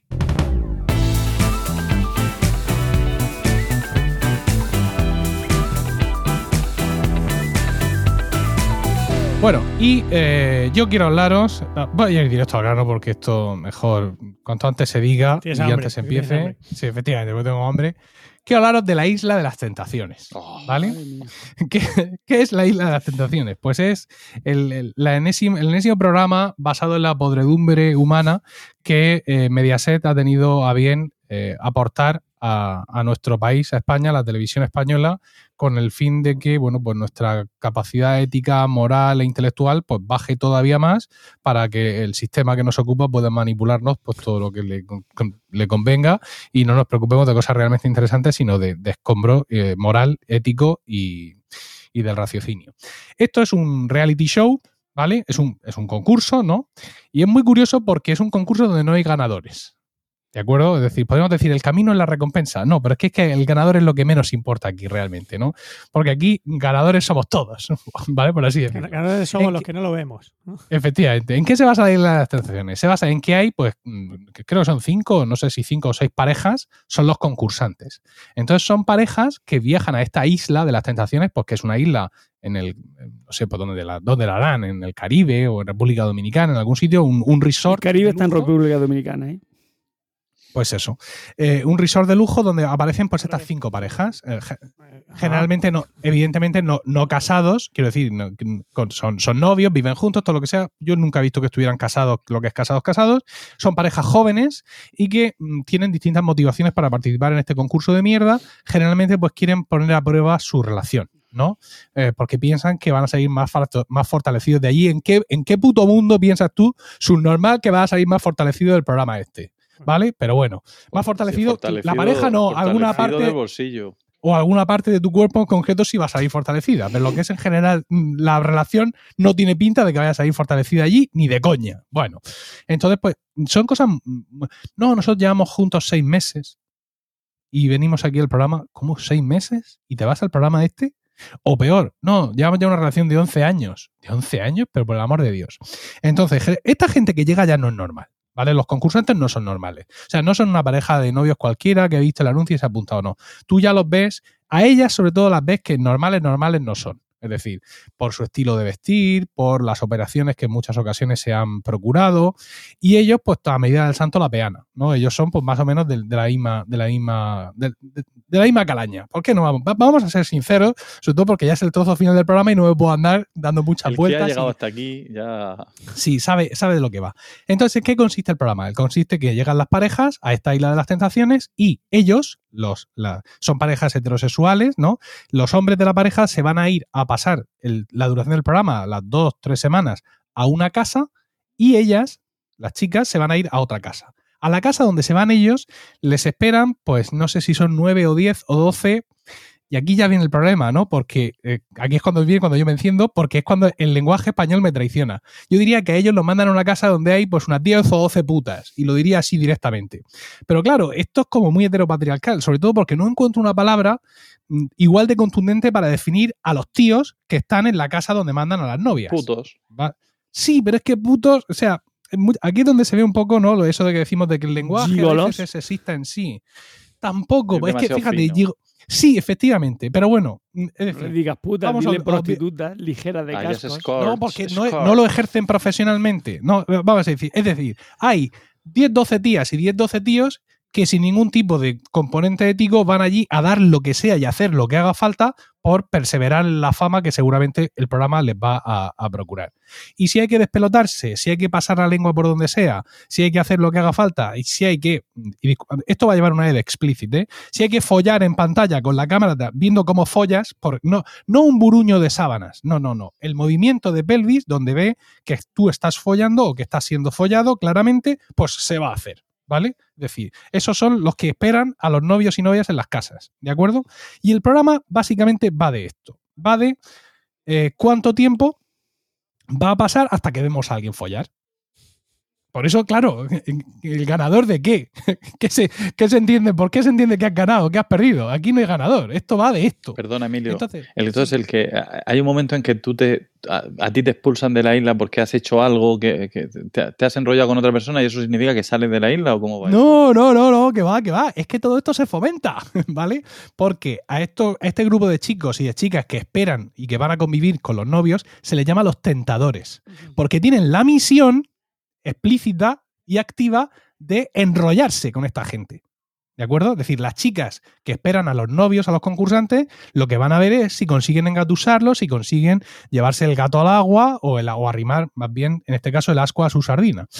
Eh, entonces, para esto, pues que están pues eh, ahí con un clima espectacular, gente joven, por supuesto, el estilo de esta gente es similar al de los concursantes, es decir, cuerpos esculturales o esculpidos con, con cincel y bisturí, ellos súper cachas, con eh, las camisas abiertas, los, los, peinados de cenicero, o sea, todo un escándalo absoluto, y pues mm, eh, surge de ellos o promueve el programa pues distintos tipos de fiestas, de retos, de historias, borrachos todos como culebras, eh, vamos a pasarnos un cubito de, boca a boca o vamos a comer a comernos directamente las bocas o hoy toca bañarnos en las piscinas y restregarnos las tetas los unos a los otros o ser restregados para que a ver si acabamos ya follando hoy o si no todavía hay que esperar a mañana. ¿Vale? Entonces de esto va el programa, ¿no? Los tentadores, entonces sí hay unas eliminaciones y es que pero lo hacen por añadir un poco de psicodrama. Y es que en un momento dado, los novios o novias se reúnen, no sé si una vez por semana o dos, porque realmente me da igual, y a uno de estos tentadores lo echan. ¿No? Entonces dan así como un momento, aquí hay un momento de, de, de, de, falsa amistad, ¿no? Porque se reúnen, ellos están muy compungidos porque todas las chicas son fantásticas, yo me llevo genial con ella, pero la verdad es que con Margalis, pues por lo que sea, pues no he conectado y pues al final, pues si hay que elegir a una, pues yo elijo que se vaya a Margalis. Pero y los, eligen entre ellos, entre, los, entre ellos. Los tentadores no, son los que echan. No, no, no, no, no, no, los novios, los concursantes son los que echan a los tentadores. Ah, vale y a las tentadoras, a uno. Entonces llega el otro y dice, hombre, pues Margalis precisamente es que es la que me está a mí restregando las tetas con más asiduidad, pues yo diría de no votarla, ¿no? Porque es realmente la que yo... Y ella es al revés. Ay, es que este chico es que es encantador, es que es un tal, es fantástico y es súper cariñoso, pero el que realmente me está poniendo el falo en el muslo a mí es el otro, con lo cual, pues este es maravilloso, pero no al nivel de arrimar el falo, ¿no? Que es lo que yo, en principio, aquí estoy interesada en encontrar. Entonces, en una escena muy dramática, pues sí, al final hemos votado porque se vaya fulano y dan la explicación además. Y el fulano mirando hacia abajo, y entonces los otros le abrazan, ¿no? O las otras le abrazan. Demasiado abrazo aquí también, hay que decir. Quiero decir, cuando un tentador es expulsado, los otros tentadores le dan unos abrazos que yo generalmente pues no entiendo. No entiendo porque a priori está mostrada la heterosexualidad de los tentadores, porque es a lo que van, ¿vale? Y también las mujeres también abrazan mucho, mucho abrazo, mucho sobe, ¿vale? Que luego llega a otros niveles que ya también es tremendo. Entonces, pues así va la cosa. Y de vez en cuando tenemos hogueras, ¿vale? Que no ¿Vale? falten. Eh, sí, porque en- no sé si he dicho que es la isla de las tentaciones o la hoguera de las tentaciones. Bueno, el, el nombre, no, voy a buscarlo porque a ver. Es la Si isla ahora de yo las estoy hablando- tentaciones. La isla de las la isla de las tentaciones o la hoguera de las vanidades. Tienes que elegir una de las dos, ¿no? Bueno, se celebra una hoguera. Entonces, nos vamos a una playa donde está la presentadora del programa, que vaya papelón también. Y entonces aparecen los cinco novios o las cinco novias. La hoguera se hace por separado, ¿no? Digamos que tenemos una hoguera con los novios, los concursantes, y una hoguera con las novias, las concursantes. ¿Cómo ha ido esta semana? Ah, pues ha ido muy bien, nos lo pasa muy bien, la verdad es que las chicas son fantásticas, ellas, ah, pues estupendo, los chicos son maravillosos, nos están haciendo divertirnos mucho, es increíble todos los pectorales que tienen, realmente yo no pensaba que esto fuera posible en realidad, pero sí, sí está ahí y tal, y nada, muy bien, y no sé cuántos. Entonces, eh, bueno, vamos a empezar. Vamos a empezar. A ver, Cristina, Cristina, Cristina, tu novio Michael está muy bien. Cristina, tengo imágenes para ti. Entonces, en un iPad que está como a 8 metros, ¿vale? En un iPad mini que está como a 8 metros, le ponen las imágenes. Entonces ves como ella se agacha así y entorna así un poquito los ojos, ¿vale? Todos así como lemures para intentar ver el iPad. Y entonces, Cristina le, le dicen, ¿quieres ver las imágenes sola o con tus compañeras? Como un poco diciendo, por si acaso esto lleva drama. Y no, siempre con las compañeras, siempre. Todo- aquí estamos todos en el mismo barco, ¿no? Entonces Cristina ve cómo al Michael le están pasando las tetas por la cara y el Michael, lejos de huir, pues como que es proclive, ¿no? Y cómo le pasa el cubito con la boca a la otra y cómo perrea y, y es perreado. Entonces Cristina ya resopla. Bueno, Cristina, ¿qué te parece? Bueno, pues parece que eso está pasando bien. No, a Cristina que le han estado arrimando el rabo en la casa suya, ¿sabes? Que no es que Cristina diga tú, no, no, es que ella ha estado, mm, ha estado haciendo la rosario. oración nocturna. No, no, no. Cristina también le han puesto el falo en la espalda. Pues yo lo veo que está bien, hombre, se está pasando a lo mejor un poco, ¿no? Ya estamos un poco tocándolo ahí, pero bueno, yo si él se divierte y se lo pasa bien, pues yo también voy a estar bien. Cristina, hay más imágenes para ti. Ya la siguiente ya es con, ya con más carga, ¿no? Ya con más teta restregada y con todo eso, Cristina puede derrumbarse, a lo mejor en ese momento, llorar, las otras le cogen la mano, vale, ánimo, Cristina, tal, no sé, y así discurre. Todo esto, Cristina obviando lo suyo propio. Hay alguna que lo reconoce, ¿no? Como diciendo, jo, pues me está fastidiando porque fíjate cómo está. También yo llevo lo mío, también hay que decirlo, ¿no? Pero, y, y entonces, luego a ellos lo mismo, ¿no? Llegan a él, hombre, José Antonio, ¿qué tal la semana? Muy bien. José Antonio, tengo imágenes para ti. Entonces José Antonio ve a Priscila cómo tiene allí dos o tres chulazos que le están allí dándole con el badajo y claro, pues él también se lo toma. Entonces, claro, según la imagen que ellos ven, pues luego perseveran en sus actitudes. ¿Vale? Y aquí muy pocos, quiero decir, no sé realmente a qué iban, porque hay muy poco porcentaje de mm, novios, novias, que realmente, pues sí, pues una rimar, porque nadie de piedra, pero que realmente pues se mantienen, ¿no? Sin comerle la boca a nadie, que tampoco se te pide tanto, ¿no? Oye, intenta no comerle la boca a estas 10 desconocidas. Yo creo que es una cosa que puedes conseguir, ¿no? Pero al parecer, por lo que fuera, no, no es tan fácil. Luego además mola mucho porque el, el momento hoguera es como si fuera la gala. Recordamos otros formatos un poco más light, como Operación Triunfo, donde están toda la semana ahí cantando con sus psicodramas internos y luego llega la gala, que es donde ellos vienen a cantarnos lo que han aprendido y lo que han preparado. Y a la gala van todos como muy arreglados, ¿no? Entonces, también a la hoguera eh, va la gente como muy arreglada, pero claro, la hoguera es en la playa. ¿Vale? Allí en la playa han montado una hoguera y han puesto unos bancos de madera donde se suben los novios y las novias, el iPad, el iPad mini a, a 15 metros. Y claro, ellos llegan pues con sus vaqueros ajustados, sus camisas que solo tienen dos botones hasta un poco encima del ombligo, peinado cenicero radical, pecho brillante, de acuerdo, incluso que le tienen que bajar un poco de brillo al pecho porque refleja el foco del programa, y ellas llegan espectaculares con escotes hasta el ombligo, las tetas a punto de reventar y con los taconazos de aguja tambaleándose, entrando por la arena de la playa. Claro que cuando alguna además se enfada mucho y quiere salir corriendo, muy mal, porque te recuerdo, amiga, que llevas tacones de 8 centímetros, entonces no te puedes poner como muy indignada en todo, en todo esto. Y luego hay un momento en el que ya ella o él, generalmente ella, no puede más. Y dice, no, hasta aquí hemos llegado. Y entonces pide una hoguera de confrontación. ¿Vale? Una hoguera de confrontación ya va a acabar mal, porque el programa se basa todo el rato en que los novios y las novias no tienen contacto. Es decir, la, los de una casa, es decir, los novios con las, estas mozas proclives al revuelque porque sí, y las novias con estos chulazos que les ponen, no tienen contacto entre ellos en ningún momento. Entonces, cuando hay un momento en el que uno de los concursantes ya no aguanta más, porque ya ve que es que no pasa por las puertas, ¿de acuerdo? Entonces dice, quiero una hoguera de confrontación. Entonces se echa a su novio o novia a la cara y de ahí ellos ya saben que van fuera. O sea, ahí se acaba. Entonces ahí, eh, después de, de, de, juntarse allí y de decirse de todo, porque tú estás con esta y tú con este y esto es culpa tuya, porque tú a mí nunca me has querido, sin embargo este me ha puesto un rabo que yo considero muy adecuado y todas estas cosas, entonces deciden.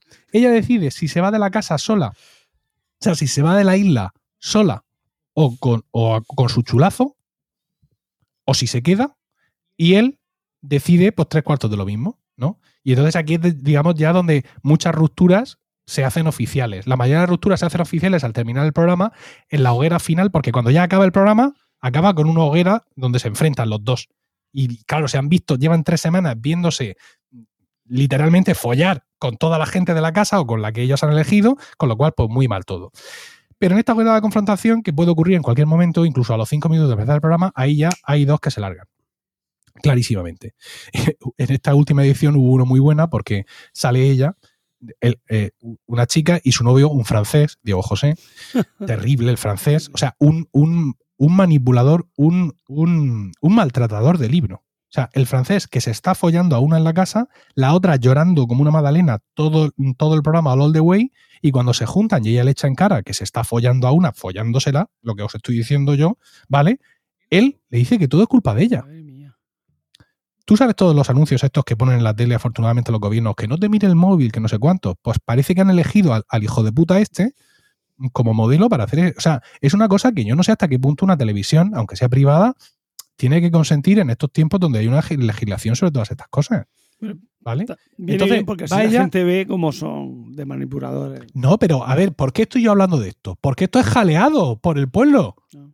O sea, yo estoy en esta mierda y, y, es un poco lo que estaba ocurriendo antes de lo, eh, fuera de micrófonos, antes de empezar el podcast, porque me ha metido mi mujer. Mi mujer decía, oye, a ver qué vas a decir, que yo no quiero quedar mal. Digo, no, si tú, quedas, si tú quedas, claro, es que ella me decía, me pongo a trabajar o me pongo por la noche, no sé cuánto, me pongo a ver Twitter y de pronto, estando en Twitter, empieza a ver memes por un tubo sobre el capítulo que se está emitiendo en esos momentos. Claro, la gente en Twitter con los memes de la Isla de las Tentaciones es el top. O sea, eso te da material para toda una vida. O sea, tú puedes llorar de la risa durante una hora viendo memes de un programa que no has visto. Con lo cual ella me decía, por favor, tenemos que ver la isla de las tentaciones, pero con el Twitter en el móvil, ¿vale? Para ir viendo los, memes que se generan en tiempo real, ¿vale? Conforme ocurren barbaridades en el programa. Y es que la verdad es que es así, ¿no? Pero claro, mucha gente lo que ve es el programa por puro morbo, porque lo que quieren es ver peña follar. Es porno en prime time. Porque es lo que es. Y ya está. Entonces hubo un momento en esta edición donde dice, ya no, no, yo me voy porque yo estoy hecha polvo, estoy reventada, ya no me puedo llevar más hostias y me quiero ir con mi familia, que es la que me quiere, se va llorando. Y dice, bueno, pues mm, muchas gracias, mm, Leonor, no me acuerdo cómo se llamaba, puedes abandonar la isla de las tentaciones.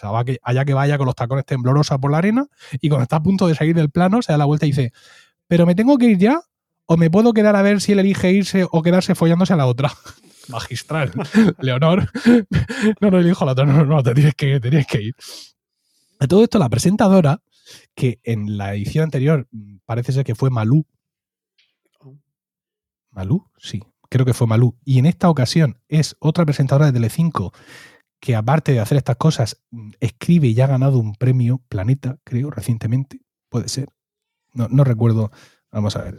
Isla, Isla de las Tentaciones, sale solo, joder.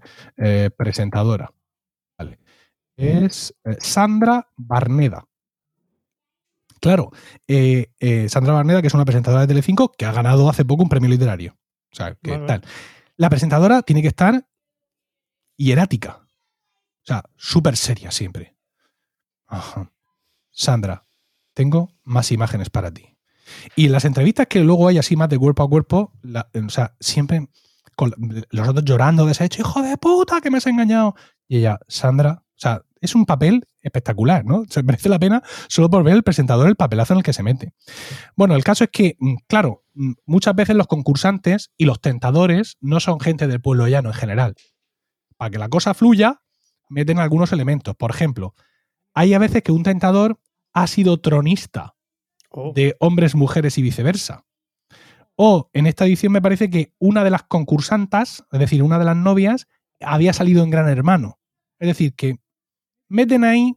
Y, ojo, una de las eh, tentadoras de este año fue novia en la edición del año pasado. Claro, aquí llega ya sin novio y sin nada. Porque esta fue una de las, de las primeras en follar en la, en la edición pasada. He tenido que documentarme un poco, advierto. Sí, sí. Tremendo. O sea, tremendo esto. Y por supuesto, pues como toda la basura, tiene una capacidad de enganche absoluta. Y Telecinco, que es una máquina de fabricar mierda y rentabilizarla, esto lo exprime al tope. Porque el programa tiene, digamos, sus. eh, se emite, no sé cuándo era, los jueves o algo así, es cuando es la gala. Por supuesto, en plató tenemos a los familiares, o sea, si no es bastante con ver a tu hijo follándose a una en la tele, encima tienes que ir tú allí a dar la cara por él. Tenemos a los familiares de los concursantes para defenderlos, para esto, lo otro y el de la moto, ¿vale? Y eh, cuando ya acaba todo, tenemos la gala, la gala final, el debate, el debate definitivo y el debate definitivo de la gala final. Es decir, que le están exprimiendo la cosa hasta lo indecible y hasta el final. Y luego todos estos elementos, es decir, los concursantes y los tentadores que más han, es decir, aquellos tentadores que al final se han emparejado con los concursantes, se convierten en más madera para esta ho- hoguera de la podredumbre. Luego los vamos a ver de contertulios, con un par de huevos, ¿eh? Contertulios en no sé qué programa de los cojones, de- del, de- del tomate o de cómo se. Sálvame o como se llame ahora, van a ser re- reconvertidos y los van a meter a mm, no sé qué otro programa de cantar o de hacer el pino. Luego van a aparecer en Gran Hermano VIP. con- con- ¿VIP? ¿VIP de qué hostia? Quiero decir, un tío de mierda que se mete aquí, cuyo mérito es follarse a una y ahora de pronto es VIP. ¿Sabes lo que te quiero decir? Y así es como la maquinaria, ¿vale? Pues fluye y va, va eh, cogiendo. Cuando ya se te acaba, cuando ya llevan mucho tiempo hablando pues, de la pantoja, que se ha peleado con el hijo, no sé cuánto, pues tú entonces vas cogiendo eh, gentuza de esta que has sacado de la nada y que se han peleado en directo, bueno, unos psicodramas. O sea, las peleas final, por supuesto, todas las parejas rotas, salvo una, ¿vale? Pero es que una pareja que en esta edición se fue la primera semana porque ella no lo podía soportar más. O sea, ella se fue antes de que le hubieran arrimado un rabo y antes de que el otro le hubieran pasado un par de tetas por la, por la cara. Se fueron. Pues cuando van a hablar con ellos al terminar el programa, resulta que rompieron a la semana siguiente. Que rompieron, pero que además sin posibilidad de reconciliación. ¿Por qué? Pues porque ella era una psicópata maltratadora y a él lo- tuvo una bronca con él, le dijo de todo y él ya no quiere saber nada más de ella. Todas las parejas rotas.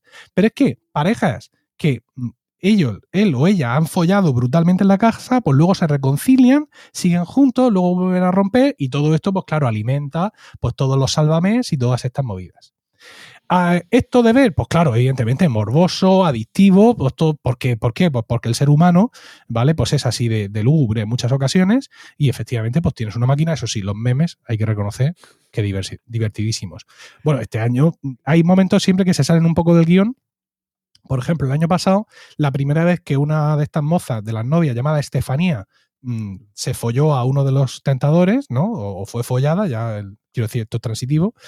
El, cuando lo vio el, el novio en la hoguera, tengo imágenes para ti, cuando vio lo- al payo encima moviendo la pelvis ahí, dándole todo lo que le daba, echó a correr por la arena, ¡Estefanía! ¡Estefanía! Y ese grito de Estefanía ha servido para eh, anuncios de televisión, memes, en fin, historias diversas. Y este año, una vez más, eh, esta muchacha, que la del novio francés, cometió una infracción en el programa porque cuando vio al francés follándose a la otra, cogió y se fue a la casa de ellos. O sea, la casa que está al lado, ¿sabes? Que no es que te pienses que no, se fue a la otra punta de la isla, ¿no? Como cuando Jack y, y Sawyer tenían que ir a ver si en la escotilla había o dejaba de ver. No, esto es la casa de al lado. Se fue para allá, le montó un drama, empezó a gritarle, el otro salió, en fin, bueno, has, has vulnerado las normas del programa y tenemos que tomar una decisión para ver si te vas del programa. Es que te vas a ir del programa, te quedas aquí para que todos veamos cómo te destruyes como ser humano en directo y en prime time, por supuesto.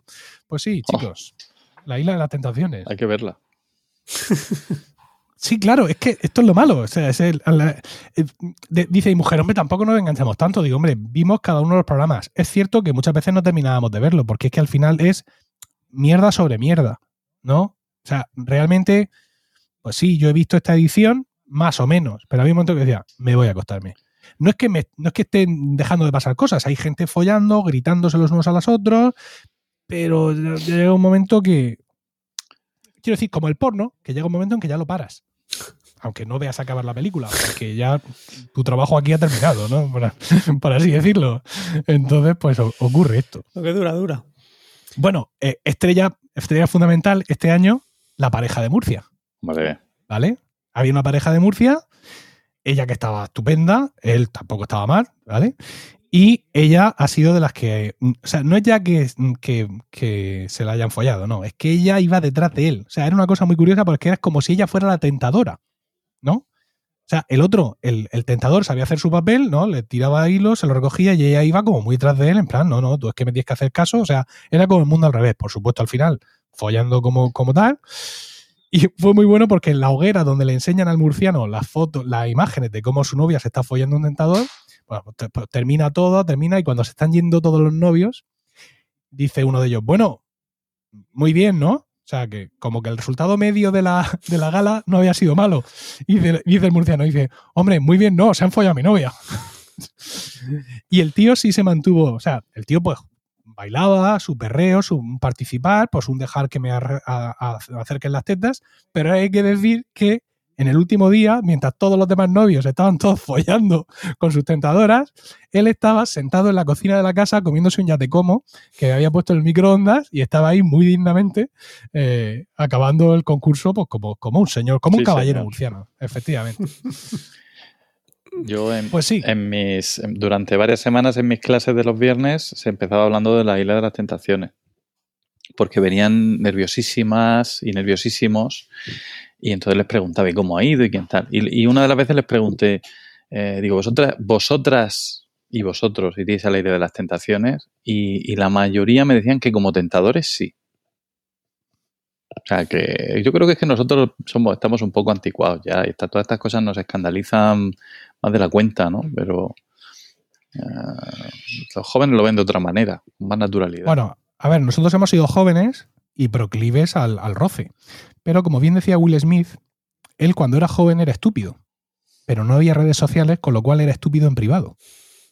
¿Vale? Es decir, que nosotros hemos podido ser casquivanos, de haber engañado a lo mejor a nuestras parejas, haber cometido actos de mm, pues, cierta ruina moral, pues porque a veces el ser humano es imperfecto, pero no apuntándome las cámaras y viéndolo mi madre. Pues eso es lo que ha cambiado, que ahora no le damos tanta importancia al juicio ajeno o al revés, o que nos gusta provocar el escandalizar y no lo sé. No sé. Yo. Too all for this shit, ¿no? Digo, José, tienes el micro silenciado desde hace ni se sabe. Debemos gesticular. yo no tengo criterio al respecto. No sé, no sé qué decirte, no, ni lo veo ni me interesa porque tengo muchas tengo Netflix, HBO, Amazon Prime. Video, Disney Plus y no me da tiempo a ver esas cosas. Es que no puedo perder No, no, tiempo sí, yo te entiendo.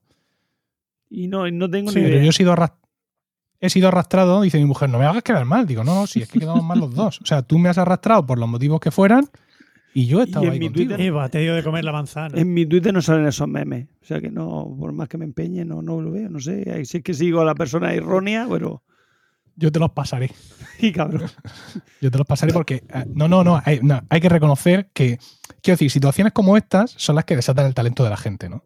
Y realmente ven memes. mm, O sea, ¿qué dices tú? O sea, voy a ver la isla de las tentaciones solo para entender este meme, porque ya estoy llorando de la risa y no sé de qué va. Con lo cual, si conozco el original, esto ya tiene que ser mm, ya espectacular. Pues sí, pues sí, pues sí, esta es la sociedad. En la que estamos. Esta es la sociedad que tenemos. Que nos está quedando. Mm. Sí. Luego, claro, dices tú, ¿cómo es posible que vayamos por la, por la quinta oleada y que la gente no haga caso y no entienda que si no se pone la mascarilla se muere? Pues porque es que, quiero decir, solo tienes que mirar las cifras de audiencia. Eso te va a dar un- eh, te va a indicar cuál es el, el nivel intelectual medio de la población que tú has creado con tus leyes educativas. Pero no os preocupéis porque con la nueva ley está todo solucionado. Todo, sí. Con la- Todo. hasta la siguiente. Estamos siendo irónicos como, y sarcásticos, como tú puedes entender. Sí, sí, sí, sí. No, no, no, sí ya, sí ya lo sé. Sí, ese, sí, ese es el problema, que es em, la- nuestra ley, ¿no? Ahora, ahora tenemos una ley de, de los que gobiernan que durará por lo, hasta que gobiernen los siguientes. No, que estamos siempre, que estamos siempre en, en lo mismo. Parece que en educación no hay más problema que, el, que es un problema. El tema de la concertada, el tema de la religión, todo lo demás Sí, el catalán y la religión. queda siempre ahí, eh, de fondo y nadie, a nadie le preocupa. Entonces, No, es que es literalmente trasladar el debate político que hay en el momento al terreno educativo. Y luego, claro, te queda, te queda la población que te queda. Lo único que vienen a cambiar en realidad son las cuestiones, digamos, más ideológicamente llamativas. Es, es lo único que tocan o que interesan para, para equilibrios parlamentarios y tal. Pero realmente, hombre, por ejemplo, hay una cosa que puede estar bien en la ley nueva, el tema de que vuelva la diversificación. Eso puede ser un puede ser interesante. No sé qué pensará Diego, Sí, pero y ya está. Porque luego quito dos asignaturas, pongo tres. eh, no, ahora la educación física en segundo de bachillerato va a ser importantísima. Compañeros de educación física están súper de acuerdo todos con la nueva ley. Digo, pero digo, ¿por qué? Dice, bueno, porque ponen educación física. Digo, claro, Claro. ya está. Claro. Y, y dice, es que, lo- es que si no, los chicos no harían deporte, porque los de chicos en su casa no hacen deporte. Digo, bueno, tampoco leen. Digo, hay muchas cosas que no hacen. Digo, sí, sí, que se apunte. O sea, esto no es un gimnasio. Un instituto no es un gimnasio. Si se le enseña educación física, no es para que hagan deporte, es para que tengan algo más que eso, ¿no? En fin, que ca- cada uno lo ve a su manera y es el problema, que, que no hay ningún tipo de unión, de concierto. Los sindicatos ya no ejercen. Yo no sé nada de los sindicatos de hace años en educación. Y hay una desunión total entre todos los profesores, entre todas las materias. Hombre, esto, no hay- esto se ha convertido en un mercadeo a ver quién se lleva los, al mayor futuro. número de alumnos a, a su. Sí, sí, mercadeo, mercadeo, marketing, total. Sí, eso, por ejemplo, lo comentaba Irene, que, eh, que el, el- el tema de la plástica, por ejemplo, en las distintas eh, reformas educativas que ha, que ha ido viendo, pues cada vez ha ido a menos, a menos, a menos. Y dice, ¿y, y por qué pasa esto? Pues básicamente porque no hay un colectivo que, que luche por eso. Cuando se meten con la música, pues están los profesores de música, o sea, que se, que meten contra ellos. Cuando eh, se meten contra el, el griego o contra el latín, pues bueno, hay un colectivo, sea más grande o más pequeño. Pero no, la- la- como la plástica siempre la da, el último, el, el que, el que llega, ahí de no, no hay una especialidad que, pues, no Ella habla de los colegios, porque en los institutos sí, sí que tienen un grupo, pero bueno, eh, es verdad. O sea, en, eh, está- la- las minorías ahora mismo, los que somos grupos minoritarios, porque en latín y griego no ha habido ninguna ley que lo mejore de las últimas cinco o seis. Entonces, y la música va de culo. O sea, la música va de culo total.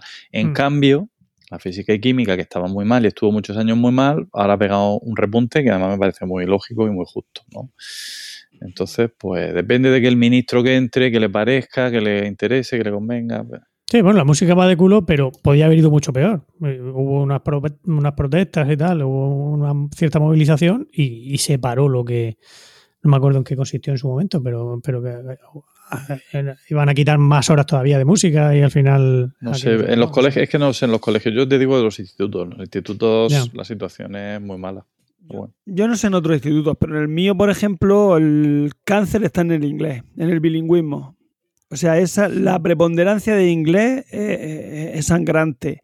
Y luego los de tecnología son, a pesar de ser una asignatura que en teoría iba en recesión, pero como son gente que viene de la empresa y tal, se saben mover muy bien y consiguen pues todas las actividades, ser cargos directivos y estar ahí. Eh, escúchame, iniciación a la robótica. Una asignatura que se llama iniciación a la TIC, robótica. Hay otra que es TIC.